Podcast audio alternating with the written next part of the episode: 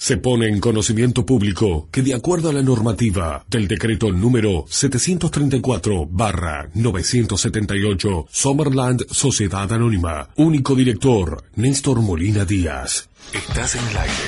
Estás, en la 14, 14 Periodismo, responsable. Somos la 14 Querido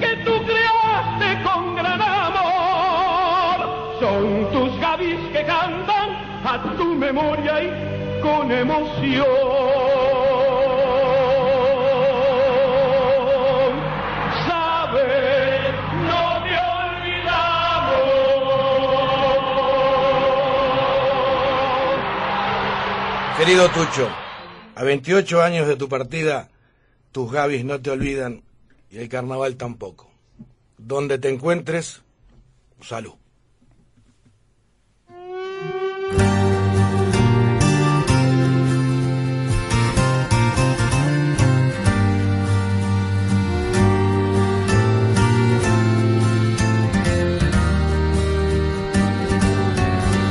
En la tierra prohibida. Bienvenidos. A partir de este momento abrimos el baúl de los recuerdos. Y ahora más la historia dice presente y traeremos del recuerdo personajes y conjuntos que marcaron nuestra vida. A partir de hoy vuelven los tablados de barrio, el me pinta señor, las galeras, los bastones y el canto de boca torcida. Vuelve el libreto a peso, las serpentinas, los papelitos. A partir de este momento vuelve tu carnaval más íntimo. Aviadores, dioses y poetas, personajes de la vaca. Bueno gente, buen día, buen día para todos, un placer, un placer estar acá, un placer estar disfrutando de este gran programa que vamos a tener. Luis Trindade, bienvenido. ¿Qué tal? Buenos días para todos, hermano. Un placer enorme. La verdad que sí. Este segundo capítulo y ya nos vamos rapidito con las vías de comunicación. Sí, señor. Hay un montón de información para dar. Tenemos línea exclusiva del programa, así que le vamos a dar 095-759-583. Vamos de vuelta, más despacio. 095-759-583. Por ahí van a participar por los sorteos que vamos a seguir regalando eh, un par de discos por programa. En realidad lo vamos a hacer en los vivos de los martes, los martes a las 21 horas. Y qué más, bueno, en realidad no pueden participar de los sorteos, no pueden enviar información. Ahora voy a dar la casilla de Gmail, que es eh, carnavalíntimo carnavalíntimo arroba gmail arroba punto com. gmail punto com. Ahí nos pueden hacer llegar lo que quieran, videos, textos, audios, lo que tengan, que obviamente siempre cuadrándolo dentro del programa, con el conjunto del que vayamos a hablar o del artista que vayamos a hablar, vamos a comentar todo lo que nos pasen por ahí. Eh, la página nuestra de Facebook, La página nuestra de Facebook es Carnaval Íntimo, un viaje al pasado. muy bien. Y el Instagram, Arroba Carnaval Íntimo. Por suerte pudimos agarrar todo sin punto U y sin nada. raro. Ningún número, ningún nada. Bueno, la verdad Carnaval que Íntimo. estamos comunicados, señores, y es un placer. A ver, va a ser un placer tremendo. Este programa es un disfrute total. Primero que nada por lo que significa para la gente este conjunto y, y lo que significa para nosotros, porque es volver también a nuestro carnaval más íntimo. Eh, la escuelita significa y significará eh, los mejores momentos vividos viendo varios monstruos arriba de un escenario y dos históricos, dos históricos de verdad. Pero agradecer a todos los mensajes también que nos han llegado en, en esta semana por el carnaval, por el carnaval, por el programa hecho eh, la semana pasada con José y con Pianito, agradecer a todos los mensajes de todos lados, en todas partes del Uruguay. Gente, a ver, Sapo La Foria desde España te mandamos, o sea, un abrazo enorme, gracias por tu mensaje. Gladys Arellano, que debe estar prendida también allá en Italia. Este, un montón de gente, mensajes carnavaleros, mensajes de, de gente que eh, se emocionó con todas las historias, todas las anécdotas. Este, tendríamos no sé cuántos mensajes como para contar después. Y vamos a empezar, pero antes que nada, vamos a hacer una presentación de este conjunto y vamos a ir recordando esas voces tan queridas de Rubén y de Jaime.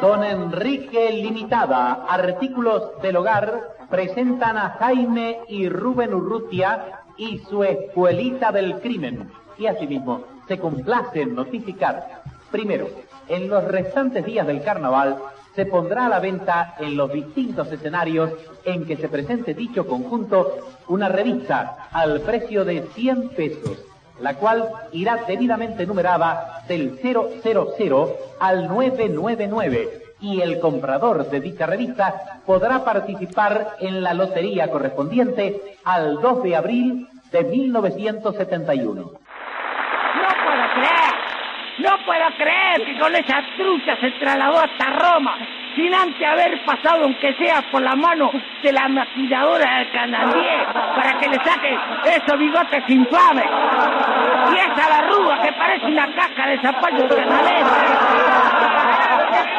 Vieja berreta. ¿Y yo que creí que parecía una libélula? Para su conocimiento le diré que fui y me sacaron 11 años de encima. Y bueno, nobleza obliga, ¿eh? La voy a tener que felicitar. Muchas gracias. Pero esta vieja ignora la cantidad de gente que hay, a la que nunca, nunca nadie estos 11 años encima se lo sacará jamás.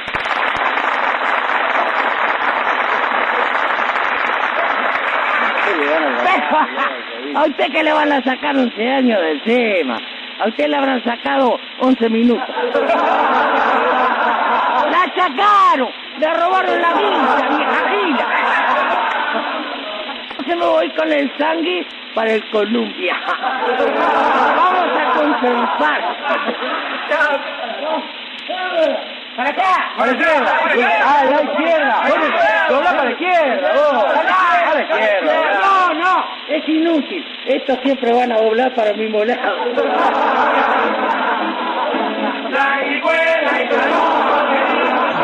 maravilla, qué maravilla, por Dios. Qué lindo recordarlos. Ahora estamos acá, nos miramos entre nosotros. Primero con, con una emoción tremenda. Este. Y después, a ver, con ese sentimiento, hasta estas dos personas son dos grandes de verdad, dos leyendas históricas del carnaval uruguayo. Bueno, vamos a dar comienzo y vamos a presentar a nuestros invitados, que es un placer enorme tenerlos. Vamos a arrancar con quien para mí es uno de los grandes referentes del humor, eh, un símbolo de, de varios conjuntos y un símbolo también de la escuelita, de los históricos de la, de la escuelita. Eh, es parte de mi carnaval más íntimo también, porque cuando yo arranco a mirar carnaval, ella estaba en, en- en los escenarios, este, y yo lo disfruté muchísimo. Sinceramente, es uno de los tipos que me hace reír, pero, de, de- a ver, con sus imitaciones, con su forma de decir, bueno, lo que canta. Muñeco Artigas Pérez, bienvenido. Con esa presentación me metes una presión que Pero olvídate. Sí, decí que está cerrado el banco si no te vengo a traer el cheque. no, este, un placer, el placer es mío, hacer un viaje por el recuerdo y, este, y más recordando estos monstruos que en este momento yo tenía 17, 18 años. Imagínate que para mí los miraba como monstruos inalcanzables. Y este, bueno, recordar esto se me pone la piel de gallina. ¿Estabas emocionado? Sí, la verdad que sí. La verdad que sí. Estoy, estoy medio viejo bobo también. No, pero a ver, pero está, no, pero está bárbaro eso, muñeco, está bárbaro porque, a ver, hay que las emociones a flor de piel y estas cosas que nos pasan, que, que hay que traerlos de vuelta, hay que traerlos de- de- desde ese pasado, porque son parte fundamental de nuestro carnaval. No, y aparte que yo lo, lo- lo escucho y me vienen un montón de fotos del pasado y digo, eh, pucha, qué, qué lindo haberlo vivido para poderlo contar, como dijo el Zabalero, ¿no? Sí, señor, sí, señor. Víctor Urrutia, sobrino de Rubén, a ver, el guardián del tesoro de la escuelita, una persona que, que conocí hace ya unos cuantos años. Y lo conozco de casualidad porque él escuchaba un programa que hacíamos junto con Mario Río y Janela Desventurati eh, en tu mismo idioma. Y un día, bueno, él participaba y nos llamaba y un día me dijo, ¿sabes quién soy? Y cuando arranco con la Momo Agenda, él me empieza a contar, yo te escuchaba. Y no sabía que, que Rubén Urrutia también estaba ahí. Y cuando vamos a la casa, tener el honor, porque gracias a él yo tengo la oportunidad de, de conocerlo a Rubén. A ver, lo ha cuidado, lo ha mimado, ha estado desde los primeros años, desde, su, a ver, desde sus comienzos, al lado de ellos y sinceramente atesora y reflota en el Facebook y en todos lados a su querida escuelita de crimen que eh, es parte de su vida. Víctor, gracias primero que nada por todo lo que haces por la escuelita y gracias por estar acá. Ah, muy buenos días, Fabio, Luis, Eduardo, a toda la audiencia de la 1410. Es un placer estar acá para recordar la escuelita. Y lo que hago, bueno, lo que hago es lo que haría cualquier persona con, con el acervo de su familia, ni más ni menos y este y bueno ¿Qué, se siente? ¿Qué se siente llevar, como quien dice, eh, la, mochila de los Urrutia? Ah, es, es, una responsabilidad, porque uno no puede eh, cometer errores, así de simple. Uno tiene que hacer las cosas como eh, acorde a la historia del conjunto, y la historia del conjunto es muy rica. Yo me doy el lujo de decir esto porque yo participé poco de la historia del conjunto. Fíjate, yo nací en el año 74 cuando el conjunto ya era muy popular. Este, me integré al conjunto por el 83, el mismo año que, que Eduardo. La diferencia que Eduardo actuaba, yo molestaba en esa época.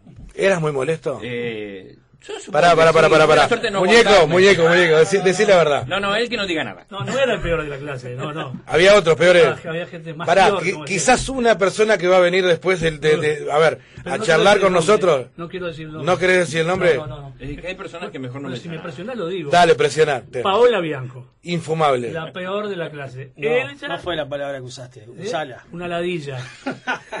Perdone la, la audiencia, pero la verdad, estabas en la mitad de la presentación o de la pedida del Teatro Verano y pasaba y te robaba el sombrero y había que ir a buscarla al África. la diablura que hacía ella y el hermano, los peores. Bueno, vamos a contar, vamos a revivir anécdotas, pero antes vamos a comenzar con, este, con Muñeco, ¿cómo arrancás en carnaval? Eh, ¿Cómo son tus primeros pasos en carnaval? Me echan de todos lados. Esa es la real. Tenía algo. Tenía... Era medio pariente de Alfredo Chandi.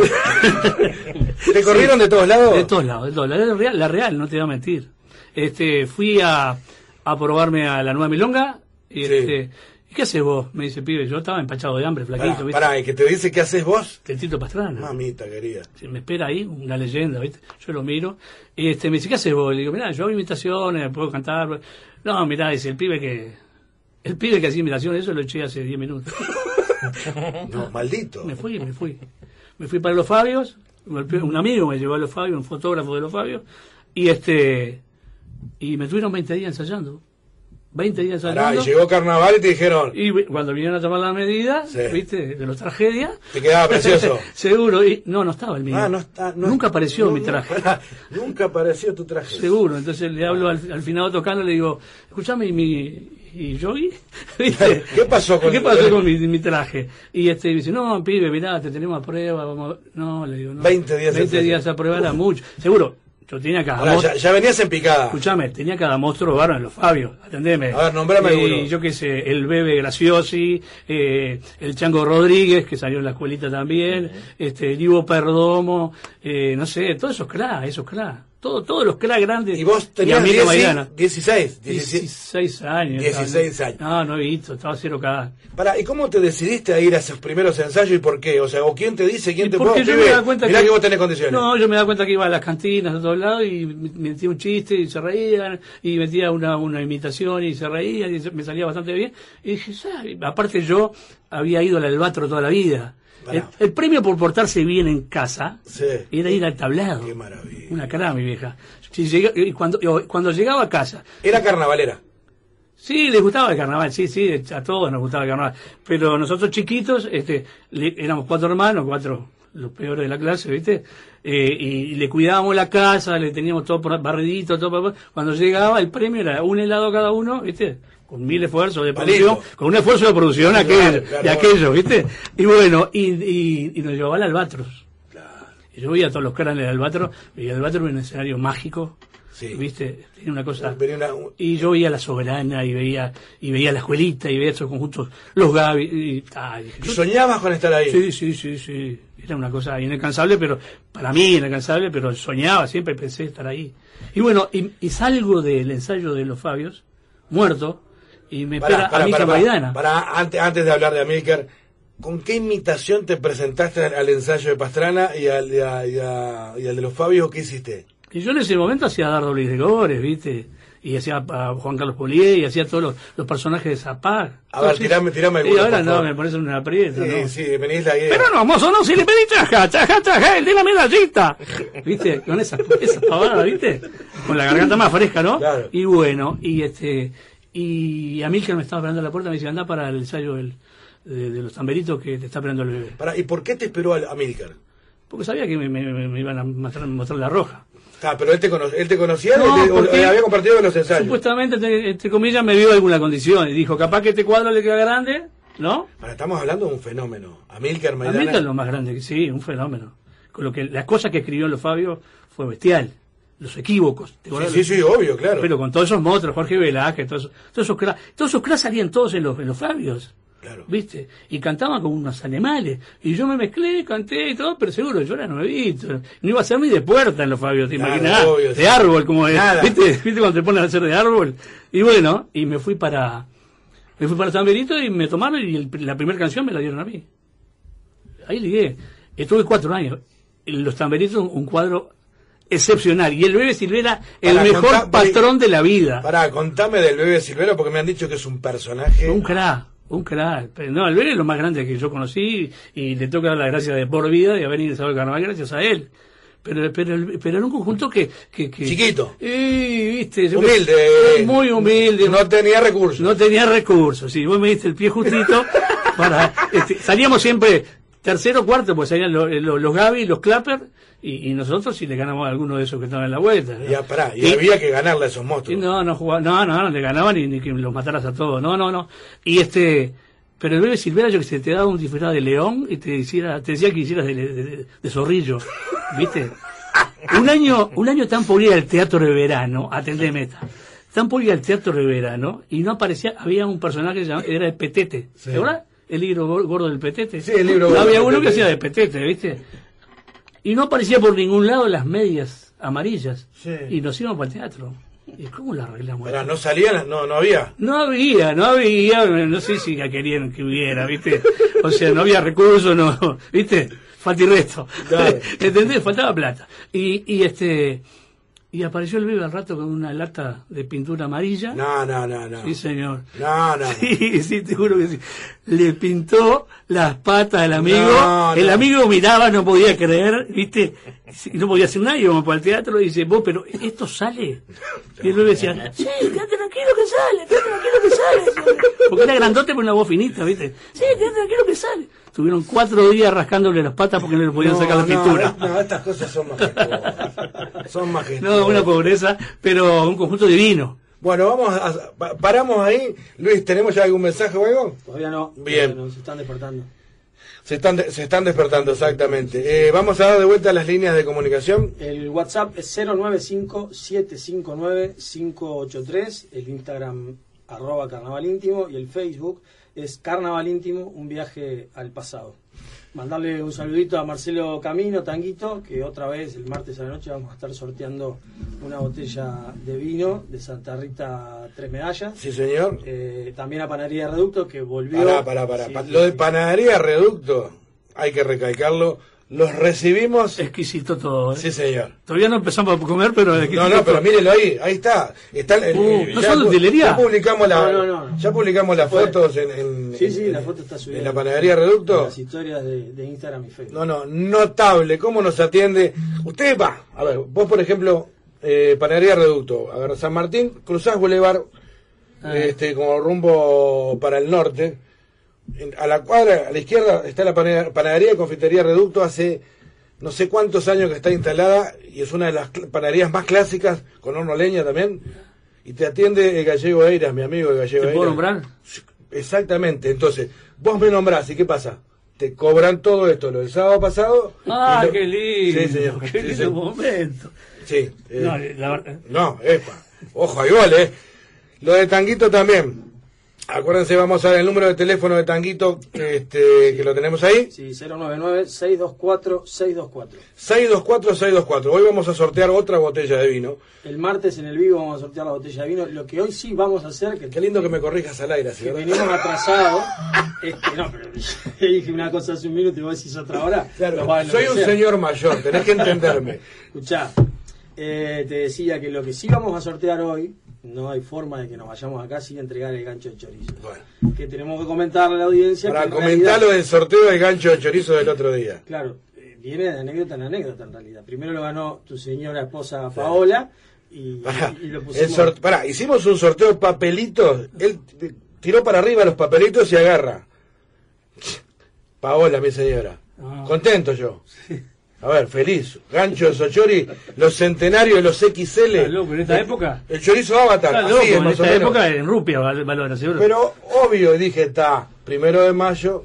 Dijo, no, no, no. Es una vergüenza. Sortealo nuevamente. Sortearlo nuevamente. Lo Dije, volvemos no, la quería matar. obvio. Bueno, Tiene El- razón. El, el mismo martes, el mismo miércoles en el vivo lo volvemos a sortear y que resulta que el ganador que se apuntó en el sorteo vive en Buenos Aires. Entonces otra vez vuelve, vuelven a dejarlo a disposición para que se vuelva a sortear. Exactamente. Hoy, vamos- vamos- hoy nos vamos con un ganador. medio, medio gancho. Eh, falta, falta Eh, gente. A ver, falta gente. Me parece que va a faltar un poquito de gente. la comida de los dos programas. Bueno, a ver, a ver. Así que el Chori Castro también, amiga. Sí, estaba, vení, a mí, por la mitad. Este, bueno, vamos a seguir. Víctor, ¿vos eh, sabías lo que significaba Rubén Jaime cuando eras chiquito no? No, no, no, no. Para mí, eh, desde muy chiquito no. Para mí era salir a divertirme en carnaval. Era la diversión del verano. Nosotros no nos íbamos de vacaciones. no- a la playa sí, pero digo, no, no salíamos de Montevideo. Era, era estar todo el verano acá. Y la diversión era carnaval. Yo empecé a tomar conciencia de eso cuando empecé a ir a la escuela. Y- ¿A la escuelita o a la escuela? la- al colegio, Ah, al. Maturana. ¿Vos fuiste al Maturana también? Yo fui al Maturana y Rubén y Jaime también. Pará, pará, pará, pará, pará. Todos estos monstruos salieron de Maturana. que, pará, pará. A ver, queridos amigos, compañeros de Maturana, a todos mis amigos que están oyendo en el Maturana, porque uno nació en el Maturana Pero, también. Fabio, están las fotos. Rubén y Jaime están en las fotos viejas del Maturana de los años 30. En el colegio viejo. No en el que, no en el que fuiste vos y el que fui yo. Pero esto es maravilloso. colegio, en el colegio que estaba en la calle Maturana. Claro. Mirá vos. Este, Qué lindo, qué lindo. Maturana, sí. Eh, Por eso este, me, me bajó el alma de ellos a mí y te- soy tremendo artista. ¿Vos qué decís? Y sí, ¿para qué? Hablando- pará. el dueño del programa. Seguro. Bueno, entonces comenzabas, Entonces, decía, comenzabas en, en febrero a, a disfrutar de campo. Cuando iba a la escuela y, y comentaba con, con- con mis compañeros, mi, eh, mi tío hace esto, mi tío hace aquello, un día me dijo uno, pero ¿quién es tu tío? ¿Qué hace todo? Y digo, pero entonces, eh, esta gente tiene alguna alguna a- Capacidad. alguna capacidad, algo importante. Y sí, poco a poco te vas dando cuenta. Estamos hablando que la escuelita nace en 1939 Exacto.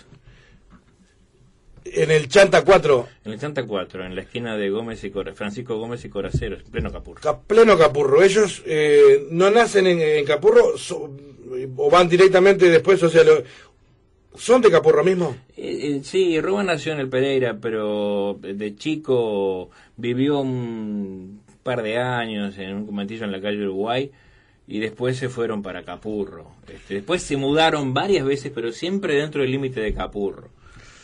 1939, eh, tablaba el Chanta 4, mm, demoraban los conjuntos. Sí. Entonces, eh, había en aquel tiempo los conjuntos este, no estaban contratados. Caía el que Claro, caía, y, ¿viste cayendo. cómo se apuntaban. Este, este, y en ese día no venía nadie, no venía nadie, no venía estaba todo el mundo aburrido. Y a Rubén, se- en esos momentos de inspiración divina, se le ocurrió decir, "Che, ¿por qué no subimos al escenario y decimos algunos disparates, hacemos reír a la gente? Y eran cinco en la barra. ¿Tenés los Eh, nombres? Sí. A ver. Rubén, Jaime, eh, Marx González, que le decían bye bye. Eh, eh, el Coco Acuña, Ricardo Acuña y Héctor Maciel. Después se siguieron, eh, o sea, fueron los comienzos de... Ese fue el primer día. Subieron al 84. ¿Queda familia de ellos? ¿Queda familia de, de los otros? Sí, sí, sí, sí, sí, sí, sí, sí, sí, sí, sí, sí, todavía en Capurro. Pero tengo entendido que era un lote que subía el camión. No, pero eso fue después. Ah, iban, Ese- queda- el iban primer- quedando, ¿no? El primer día fueron cinco. Este, ese, y ese primer carnaval, ah, hicieron ese tablado y algún otro donde lo Claro, pero a ver, se fueron, a ver, volvieron, este, armaron un libretito. eh, Armaron un libretito para 15 minutos y se metieron a meter con la gente del barrio, que los conocían a todos, y se quedaron con media hora arriba. Jaime fue ahí cuando empieza a hacer las caretas. Esa, esa Jaime careta con esa caretas, nariz puntiaguda. Jaime hizo la careta de- con, nariz- con la nariz grande para la maestra y unas caretas para los niños con bolsas de azúcar. Le hacían unas orejitas, le ponían este, lana para pelo y le dibujaba ojos y eso. Y desde ese instante ya quedó instalado, por ejemplo, que Rubén iba a ser la maestra. Sí, sí, sí, porque aparte, este, eh, cuando surgió la idea de subir a hacer algo, alguna cosa, ¿y qué hacemos? Escuela. Y Rubén dijo, vamos a una escuela, que es lo más fácil que hay. Eh, Una pregunta y contestamos, hacemos, hacemos un chiste. ¿Y cómo le ponemos el título? Y Rubén había visto hacía pocos días en el cine Alcázar del Paso Molino una película americana que se llamaba Crime School, la escuela del crimen, que trabajaba Humphrey Bogart. Ajá. Y dijo, le decían, escuela, escuela del crimen, la escuela del crimen. Chao, quedó. Y a la escuela de del crimen, no la escuelita, Para- la escuela. Claro, la escuela. Y quedó durante varios años la escuela del crimen. Y ellos le siguieron diciendo la escuela, bueno, que hasta ahora le decimos la escuela en, Sí. en la interna. Este y el público empezó a decir la escuelita, la escuelita, la escuelita, la escuelita, hasta que llegó un punto de que, ah, apuntarlo como la escuelita. Muñeco, Sí. toparte con esos dos monstruos, no sé, un primer ensayo, o cómo caes vos a la escuelita. Yo me fui a probar también, porque yo le dije al bebé, mirá, bebé, yo quiero volar, ¿viste? Porque estaba divino el conjunto, hacía cuatro años que estaba y, y la verdad... Y ya te habías hecho un nombre.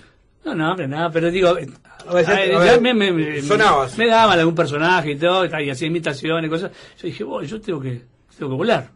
Y me fui a la escuelita y este y pedí una prueba, ¿viste? Y ¿Quién te la tomó? Eh, Ramos, Jorge Ramos, el, El negro Ramos. el negro Ramos que tocaba la trompeta, un arreglador muy bueno. Una prueba vocal. Una prueba vocal. Y por ejemplo, en la escuela no, no tenían mayores exigencias actorales. En la escuela para... ¿Sabés qué es lo que había que hacer Sí. para, la- para estar en la escuela? Como decía Rubén, había que ser gente. Sí, buena persona. Ah, sí. Ah, Los el componentes- concepto general de la escuelita. Eso era, eso era. Más Sí. te voy a decir, cuando faltaba algún componente, no salían ellos a buscarlo. Le decían a ellos que lo buscaran. Sí, lo teníamos Vos nosotros. traigan alguno que sea gente. De hecho, yo me llevé como 6, 7 componentes de, Así se de los tamberitos. Mirá qué lindo eso. a Así se formaba la escuela. Ellos podían ser el mejor cantante del mundo. Si eres un tipo insoportable, No no, jugaba. O sea que, a ver, en la escuela nunca hubo problemas. eh, eh, No, no. No, no. Siempre, siempre se manejó esa buena onda. De, de- de- ¿No había egos? No, no, a ver, era no. difícil también, ¿para? No, porque aparte los cra eran ellos. Claro, obvio. Nosotros este, de vez en cuando ¿viste? metíamos un bocadillo, pero los cra eran ellos los que llevaban toda la pelota. Y, y el eje de la escuelita eran ellos dos. Eran nosotros ellos dos, nosotros picoteábamos, ¿viste? Te re- resaltar un poquito más, un poquito menos, un chiste más, un chiste menos. La parte cantable no ibas a hacer cantar a Jaime. Claro. No, ahí sí vas te- a reír. de que cantó un tanguito en el Sí, 83. tam- También, también. Y cuando te topaste, eh, no sé, con Jaime o con Rubén, y, a ver, Ah, no, no, no, me temblaba todo. Pues yo no podía creer que tuviera con esos dos monstruos que yo desde chico no se había visto, claro. ¿viste? Pero contame, vení. Pero después me di, me cuenta que eran de carne y hueso, ¿viste? Claro. ¿Entendés? Pero unos cra los dos, cero ego. Unos cra los dos. ¿Por dónde lo mires unos cra? ¿Viste? ¿Vos tenés esos recuerdos? Sí, sí. Mandan un saludo desde Buenos Aires. Dice, una gran emoción escuchar la voz y los recuerdos de gran parte importante de mi adolescencia, trabajando y colaborando con un gran grupo de amigos. El mejor de los recuerdos vividos con mi querido viejo Adolfo Aidician. Uh, Sí. La gorda de la escuelita. Nos manda un abrazo grande Sí. el, el hijo Adolfo. Que salió con la está- escuela está también, viviendo- futilero. Está viviendo en Buenos Aires, le mando un saludo. Pero un Sí, abrazo sí. enorme. En las comidas el que llevaba, el que llevaba los picles y todas esas cosas era Adolfo. Que te, te, te comías un chorizo con un picle de eso y pero llevabas un matafuego. un crack, un crack. No, era la gorda, la gorda de la escuelita, recordado, la gorda muy querido, y una institución. Vos, eh, si, si tenés que nombrar a alguien de la escuelita, nombras a Jaime, a Rubén y a la gorda. Ah, mira. Que era la alcahueta. de la- Ah, sí, sí. Era la alcahueta de la maestra, seguro. Ah. Y que Jaime le agarraba y le pegaba. Seguro, Qué mara- Ahora, qué maravilla. tipo divino. Que Rubén lo definía como un pan de Dios el gordo. Es un pan de Dios el gordo. Sí, sí, sí. sí. Bueno, qué lindo, esto, hombre qué- qué bueno. lindo esto que hay, a ver, que esa persona en Buenos Aires se abre de la escuelita, se esté recordando a su papá, que más o menos es la esencia del programa, ¿verdad? Sí, sí, sí. Recordar y que, re- a ver, recordar juntos a todos esos fenómenos y a todos los que estaban al lado. porque- Igual me hace sentir muy viejo, porque estoy pensando que con estos muchachos los, los conocí en un pelotero, ¿viste? A ver, Sí. yo era joven, yo- a ver, yo era un niño cuando te veía. Seguro, por eso. No, se te cayó una carta, Bueno, bueno, Ah, pero ponele, un poquito más que un niño. No, te estaba contando que lo de, lo de Jaime y Rubén Sí, eran unos cra porque eh, eran cra abajo y arriba, ¿viste? Porque yo, en carnaval, ¿viste? Después conocemos un montón de gente que son unos cra arriba y abajo, Sí. Mamita querida, mamita querida. Estos son los cra. Y cuando arrancamos a ensayar, yo no entendía nada, ¿viste? Porque se formaban huecos en la, en la actuación para los muñecos. Y, y- y yo veía que se preparaban cosas, no "Ay, esto, esto, esto irá a andar, porque digo, ¿viste? porque aparte había cosas que, que vos la decías. Yo, lo, lo escuchaba decir a Jaime en el, en el ensayo. ¿Cómo lo diría Jaime? Eh, pero cómo no iba a minir, decía, ¿viste?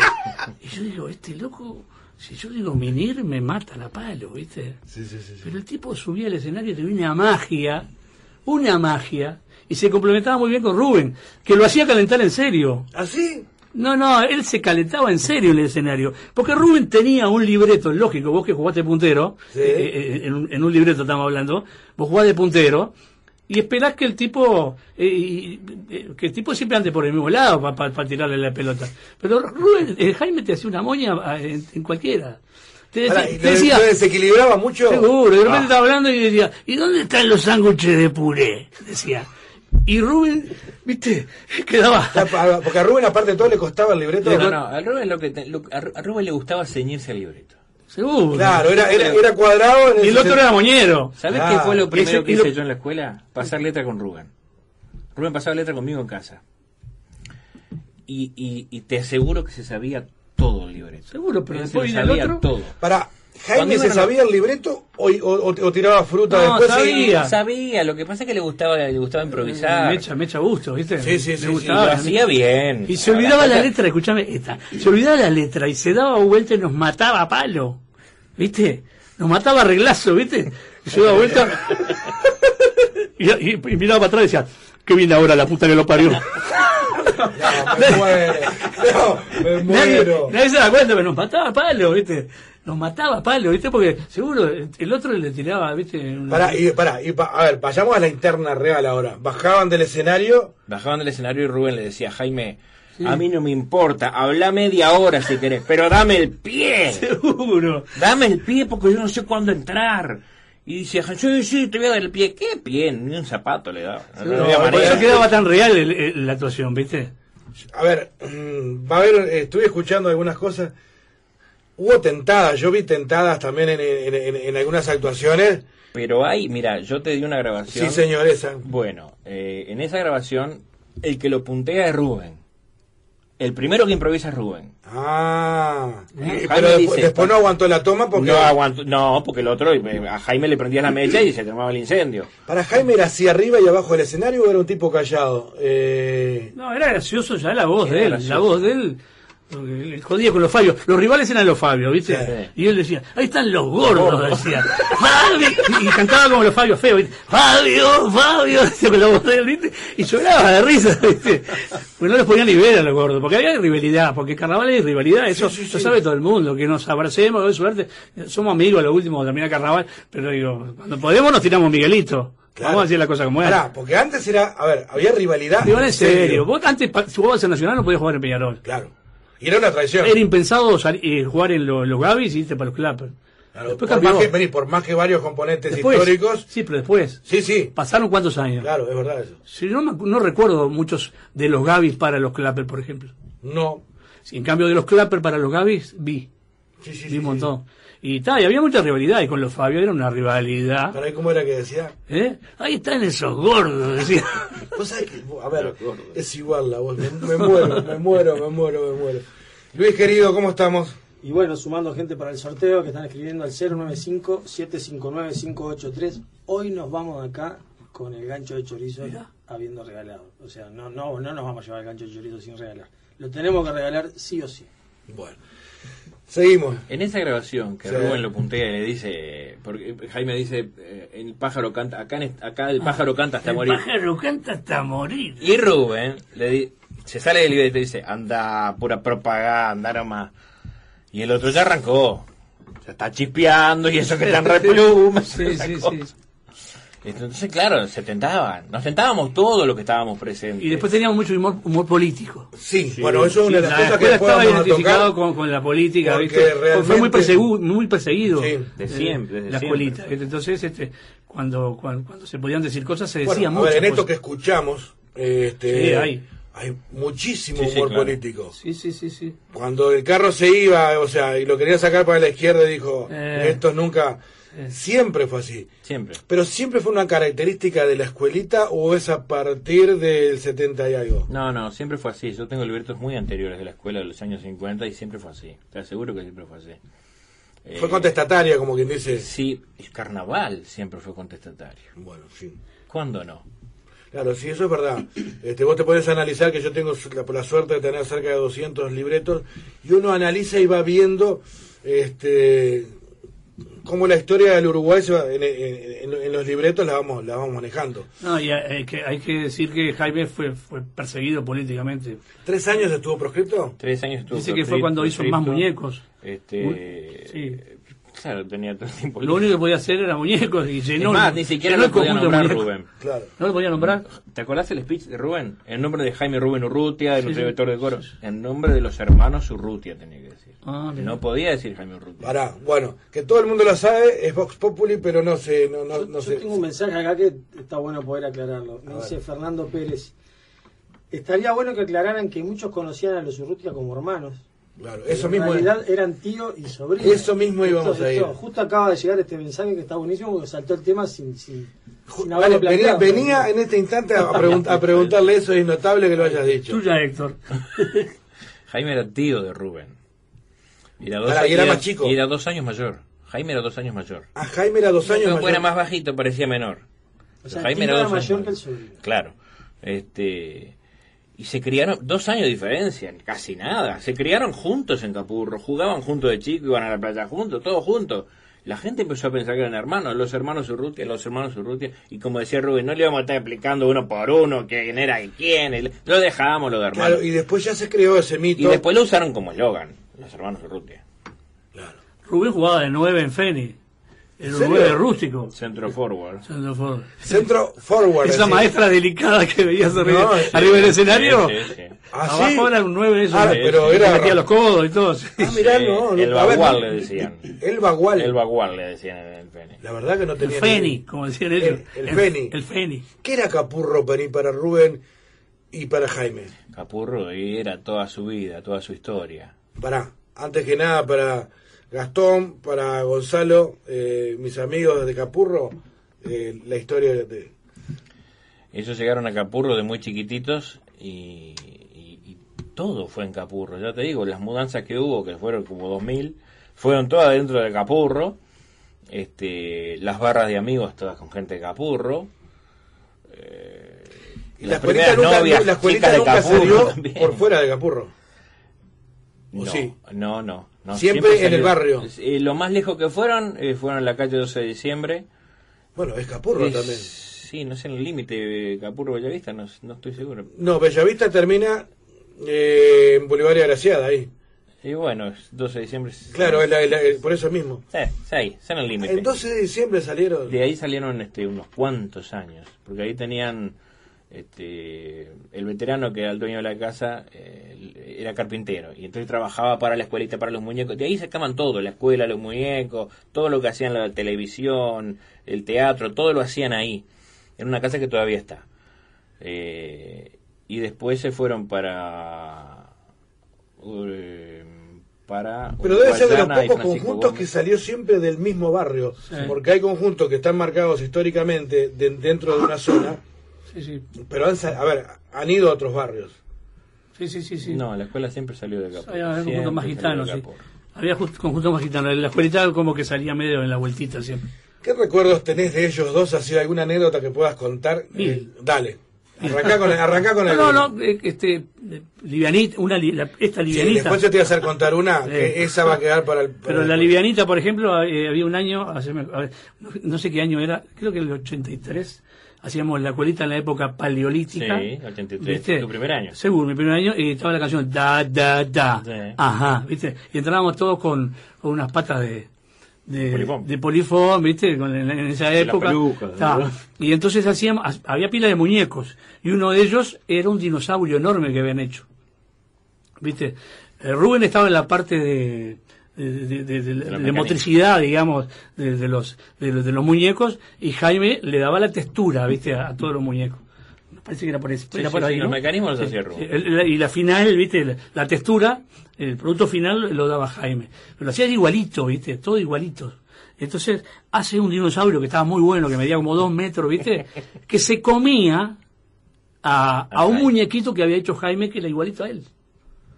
Las patitas de él. que primero bajaba la, la cabeza del Sí, y lo agarraba había todo un truco, había todo un truco, Había ¿viste? todo un que truco. Lo rodeábamos, nada más. Después vamos a contar, o sea, cómo se hacían esos muñecos. Bueno, entonces baj- lo bajaban en el truco papá y quedaba con Levantaba la cabeza. levantaba la cabeza y quedaba con las patitas colgando que eran las los patitas de Jaime. ¿Viste? Como que se lo estaba comiendo en la primer la gente, sobre todo el público chiquitito, el infantil. Y entonces llegaba un momento que se lo comía todo y ponían un huevo. ¿Viste? El dinosaurio ponía un huevo. Notable. El, el dinosaurio ponía un huevo, eh, se rompía el huevo, ¿quién salía? Jaime. Entonces la maestra decía, este de chiquito siempre igual. Rompe el huevo, ¿viste? Y, y el loco decía, ay, se me enganché en la galladura. Decía. ¿Viste? Pero lo hacía- era tan real los muñecos, cuando lo comía y todo, que terminamos, y cuando nos íbamos, los padres iban con los chiquilines llorando, No. Porque, para verificar que se- no se habían comido realmente a los... Tenía mucho público infantil, lo Mucho, querían. mucho, mucho. Y lo, mucho. Te- Tenía mucha complicidad infantil. Que, ¿Quién porque el chiquilín- y porque el chiquilín se siente identificado con el niño travieso que va a la escuela. Claro. Sin embargo, sin embargo, nunca fue un conjunto para niños. No era un espectáculo para niños. Sí. Era un espectáculo familiar. Era para toda la familia. Claro, Pero pará. sí había un arrastre de los niños muy grande. Claro, los muñecos. Igual, Y Jaime, nunca una mala palabra, ¿verdad? no, No. yo creo que lo peor que le sentí decir una, una vez sola, que no, nada, nada de lo que muestro ahora no, no es nada. Esto es rubio celeste lo que te iba a decir. La maestra le decía, porque usted desde que nació nunca le dio una satisfacción a su padre. Y Jaime decía, ¿y antes? Eso. Eso es lo más grave que le sentí decir a Rubén, a Jaime. ¿Entendés? Porque digo, era, era- un humor muy sano, muy livianito. Vieja benévola, vieja céfala. ¿Entendés? Yo digo vieja céfala. Yo digo vieja céfala y me pegan hasta el 2100. Claro.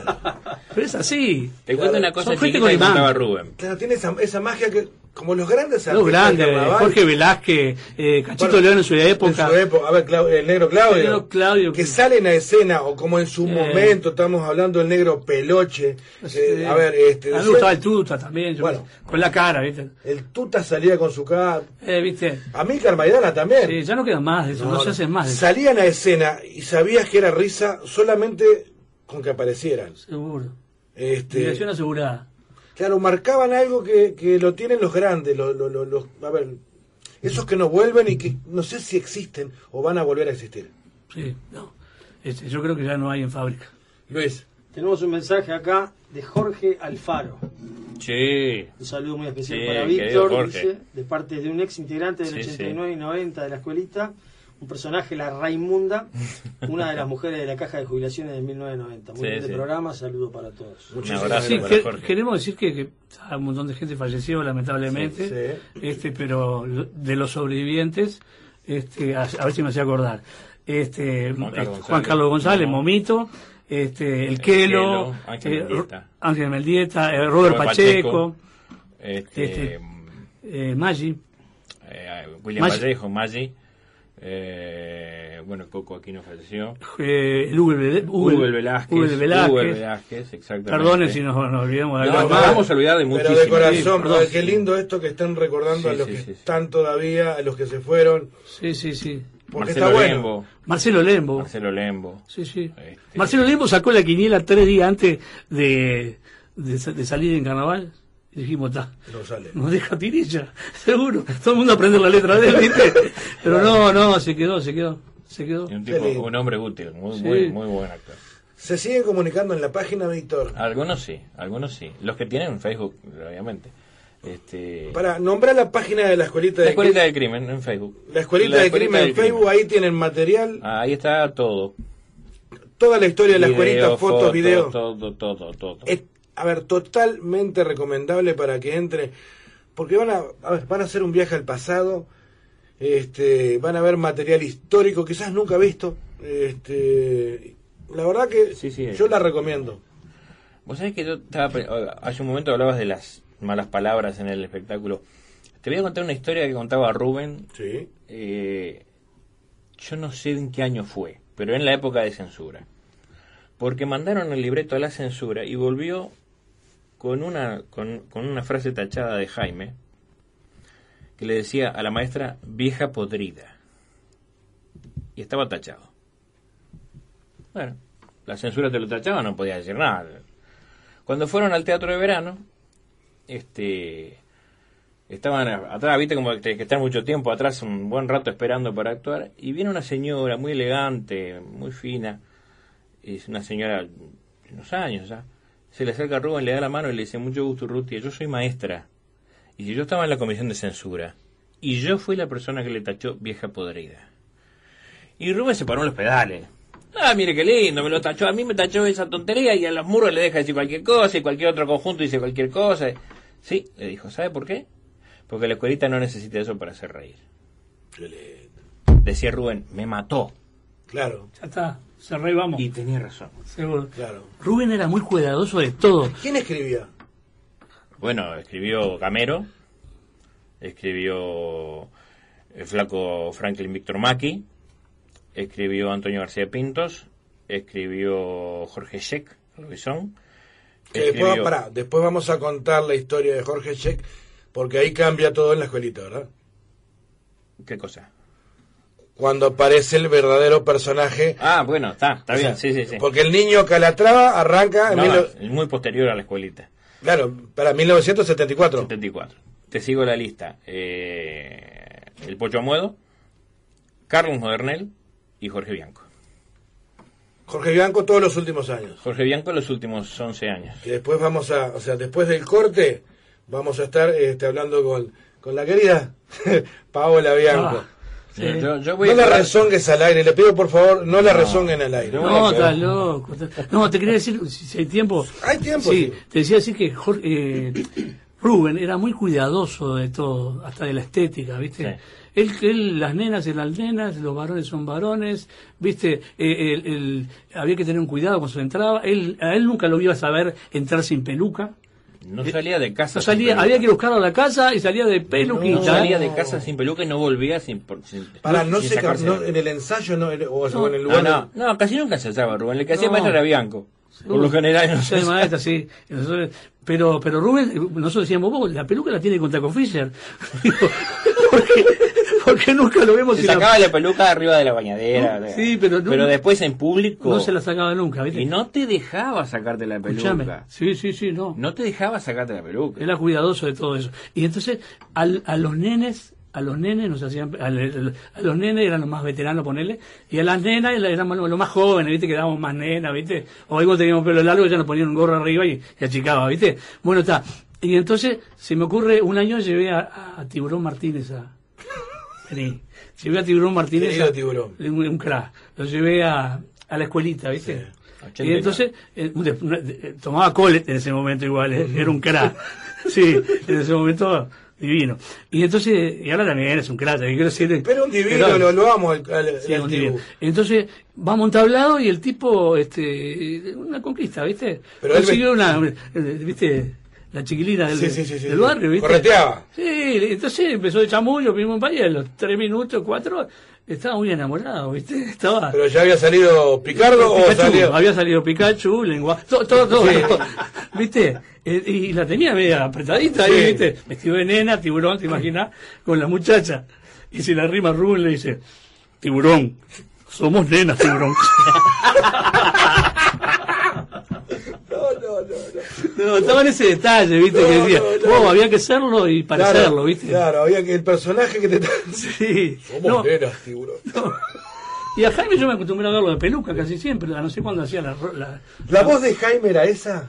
media parecida. O, de, o, o- o del Ah. escenario la... No, no, la voz No, de Jaime. no, era yo- él, yo- era él. eh, no sé si pasaremos alguna parte de Jaime hablando. en- de No, no, no, nota, no por... A ver, mirá la hora que ya se Ah, terminó la primera perfecto. hora. Pero sí, era esa voz. Lo que pasa es que, claro, al hablar, fu- al hablar fuerte salía más estridente. Pero sí, era una voz cascada. que identificaba. Mensaje de Raulito, el Tití Medina, un beso grande Uh, para vos. beso a Tití, sí. No, no, no, tremendo. Está, eh, Bueno, Tití sería el calatarado de la escuelita. Claro, ¿Cuánto paga eso? pero olvidate. A Peor que sería. A ver, No, no. porque hay que fumárselo. Fa, no, Mami, pero buen amigo. es, buen amigo. es adorable, pero bueno. Luisito querido, Decime. ¿Tenemos mensaje? Eh, están agradeciendo en realidad las historias que estamos compartiendo porque yo calculo que, que hay mucha gente que tiene ganas de contar estas cosas y que se estén hablando en este momento, por ejemplo, con Adolfo que está en Buenos Aires, me imagino que lo debe, lo debe emocionar tremendamente. Entonces, si bien mandan los mensajes, nosotros lo que hacemos es traspasarlo y ellos agradecen que, que puedan seguir charlando sobre esos mensajes que mandan. ¿Y tenemos gente anotada para el sorteo? Sí, tenemos gente. En este momento son casi 30, falta una, una hora de programa todavía. Así que estamos bastante Bueno, bien. a ver, hay que aprontarse Que para... preparen el fuego, ¿no? Obvio, yo, yo ya dejé el fuego prendido ya. Sol, olvídate que se va medio, Chogán. Se va el chori, sí, sí. Claro. Eh, agradecer, como siempre, a Reducto, a, a los vinos. A los vinos, a Marcelo Camino. Pará, Marce- Damos el número de teléfono de Marcelo. Sí, 099-624-624. ¿Sabés quién es? Tanguito. Tanguito, Marcelo Camino, eh, Velódromo. velódromo, Ah, sí. vendedor de bingo. Y este, este chiste lo repito.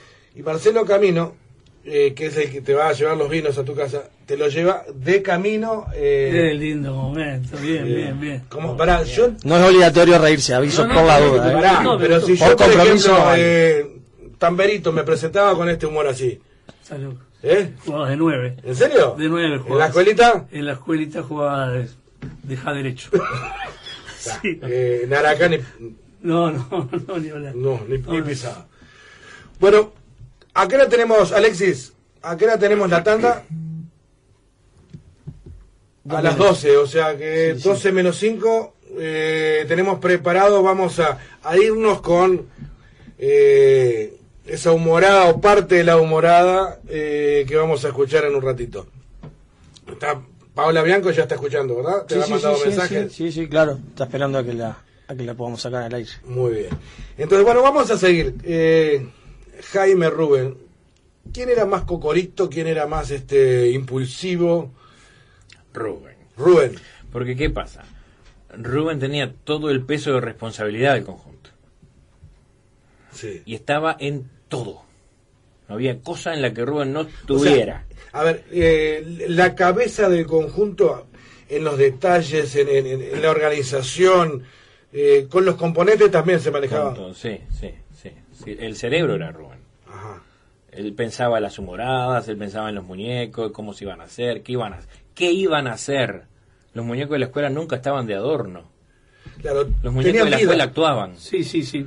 Él tenía, él tenía, eh, Jaime tenía el concepto de que adentro del utilero, eh, adentro del muñeco el utilero rendía mucho más. Sí, sí, Jaime. sí. Sí, sí, que el componente. Pero eso tiene lógica. Sí, seguro, yo- Porque decía- lo hacían bueno, vos- todos los tablados. No, y vos me lo contaste el otro día también. Seguro, porque Tenía razón. porque eh, durante eh, el utilero, este, ¿qué sueña? Subirse. Subirse a un escenario y, y el minuto de fama eh, ese era él capaz que el, el, el utilero le decía a la novia yo soy el que hace de, de goma a goma ¿entendés? Claro, claro. nunca lo iban a ver pero era el tipo que estaba entonces seguro este eh, ponían más entusiasmo, más en, más, más en, no sé, le ponían otro, otro amor eh, el- a la entrada al muñeco, ¿viste? Entonces eh, le daba mucho más vida. Jaime decía, los utileros en- tendrían que ser siempre los que tienen que hacer eh, la parte de los, los muñecos, porque le dan vida, le dan amor, le dan, le dan lo que le tiene que dar a- al muñeco. Pero seguro, ¿En el teatro? en el teatro se complicaba, ¿viste? Porque había, había algunos utileros que no pasaban por... ¿Por, ¿Por? No, jugaba bañulo, ¿viste? Sí. Eh, no, había- eh, el polifón, viste que se No, empieza, sí, el polifón el empieza a arder, en general, pero había alguno que estaba medio lenteja, arisco para el jabón, viste. Sí. Había una- un conjunto que se llamaba arisco para el jabón. Ah, sí, una, una, Sí. Y entonces seguro, murga de, de, de murga joven. de repente eh, en el teatro de verano hay un, un tope de componentes. Y te tenías que meter adentro de- de- del goma a goma, por ejemplo. Se venía bravo. que se- ¿De cuántos tablados y venía goma a no, en goma? ese momento andando mal, la escuelita hacía ciento y pico tablados. ¿Viste? Ay, sí, escuelita hacía Sí, un promedio de 7, 8 por noche. Sí, sí, andaba muy bien. Y entonces seguro, Jaime Sudáñez, ¿viste? En, en el polifón, en el polifón se empieza a complicar, ¿viste? Y se empieza a arder. Los primeros no pasa nada, ¿viste? huelen a perfume, Claro. pero después se complica. Y bueno, y te tocaba entrar al teatro verano, este, Claro. y a meterte en un muñeco de eso y, era- y era, Era bravo. era insalubre, te daban un vaso de leche, sí. Este, Ahora, y aparte nosotros no le dábamos la vida que le daba el, el Claro, porque, a ver, ¿a ustedes les gustaba? salir en la foto. Claro, obvio. Seguro. Claro. sí. Seguro. Y el. ¿Era, ¿Eras Roberto Galán en esa época? No, que no voy a hacer declaraciones a la prensa. Dígalo, dígalo, dígalo, dígalo. No, no, era, era el más jovencito de la escuelita. Pispireta eras. Era, era, sí. pi- pi- Esto Término. vino ¡Eh! ¡Eh! Pispireta, dije. Para hacerla la hacemos completa. Muy Claro. bien, muy bien. O sea, un tarambana. Era un tarambana. No, lo que pasa es que Mira, mirá que escuelita- te- me tengo de esos. en la abuelita había mucha gente mm, eh, un poquito de- más entrada en años, no sé qué. Yo era más, más joven, ¿no? No, más joven que yo no. Ah, bueno, está bien. ¿qué? Está perdido, pero Te la gané. yo tenía 18 años, tendría, Sí, sí, ¿viste? sí. Bueno, gente, antes de ir a la pausa, eh, Alexis, vamos a poner ese. de- sí, lo, lo que tenemos marcado ahí del Imperio Romano, ¿era verdad? Y nos vamos a ir a la pausa con él, escuchándolos a ellos. Unos dioses, unos fenómenos. Gracias. Seguimos en un ratito. Va a aparecer Pamela Bianco. ¿Un taxi? Oh,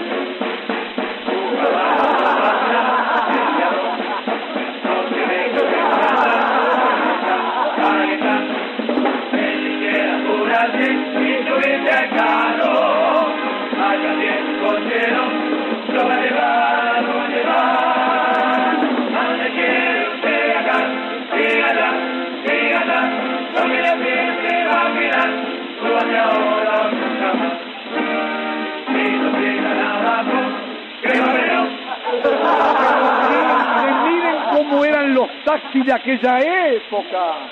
Señor taximetrista, ¿dónde me puede llevar? a ningún lado. ¿Cómo a ningún lado? Voy a comer. Ay, pero en todas las épocas los taximetristas eran iguales. Así comía. Y además, yo no soy casimetrista. Yo soy auriga. ¡Ay, pero miren quién es! ¡Con razón! ¡Pero Cerve! No, Pero ¿cómo me conoció? Pero usted es capaz de conocerlo hasta en el infierno. ¡Ja! En el infierno, en el infierno me siento yo cuando la veo. Es una cosa bárbara. ¿Será posible que esta vieja me persiga por las épocas más remotas de la historia de la humanidad? ¿Será posible que me persiga así, sin rapelación? ¿Será el último usted quién se cree que es? La doctora maestra. Pero dígame una cosa, ¿qué es lo que hace usted en Roma? No le dije que soy auriga. Yo me rebusco como puedo. Cualquier curro me viene bien. Llevo escolares, hago fletes, corro carreras. Eso sí, siempre con la colaboración de Sanguijuela y Tarugo. Sanguijuela y Tarugo, qué lindo ¡Ah, pero qué hermosa yunta! Chunta brava. La, la vi. Porque no sé si usted sabe que hubo elecciones en el sindicato de Aurigas Unidos. No, no sabía. Bueno, entonces me tocaron esto. Pero no me quejo, no me quejo porque lo que tenía antes era mucho más peor.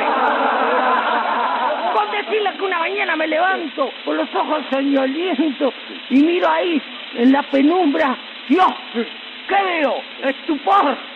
Estaban todos enganchados en el carro. Era una cosa verde. ¿Y quién los puso ahí? Se pusieron solos.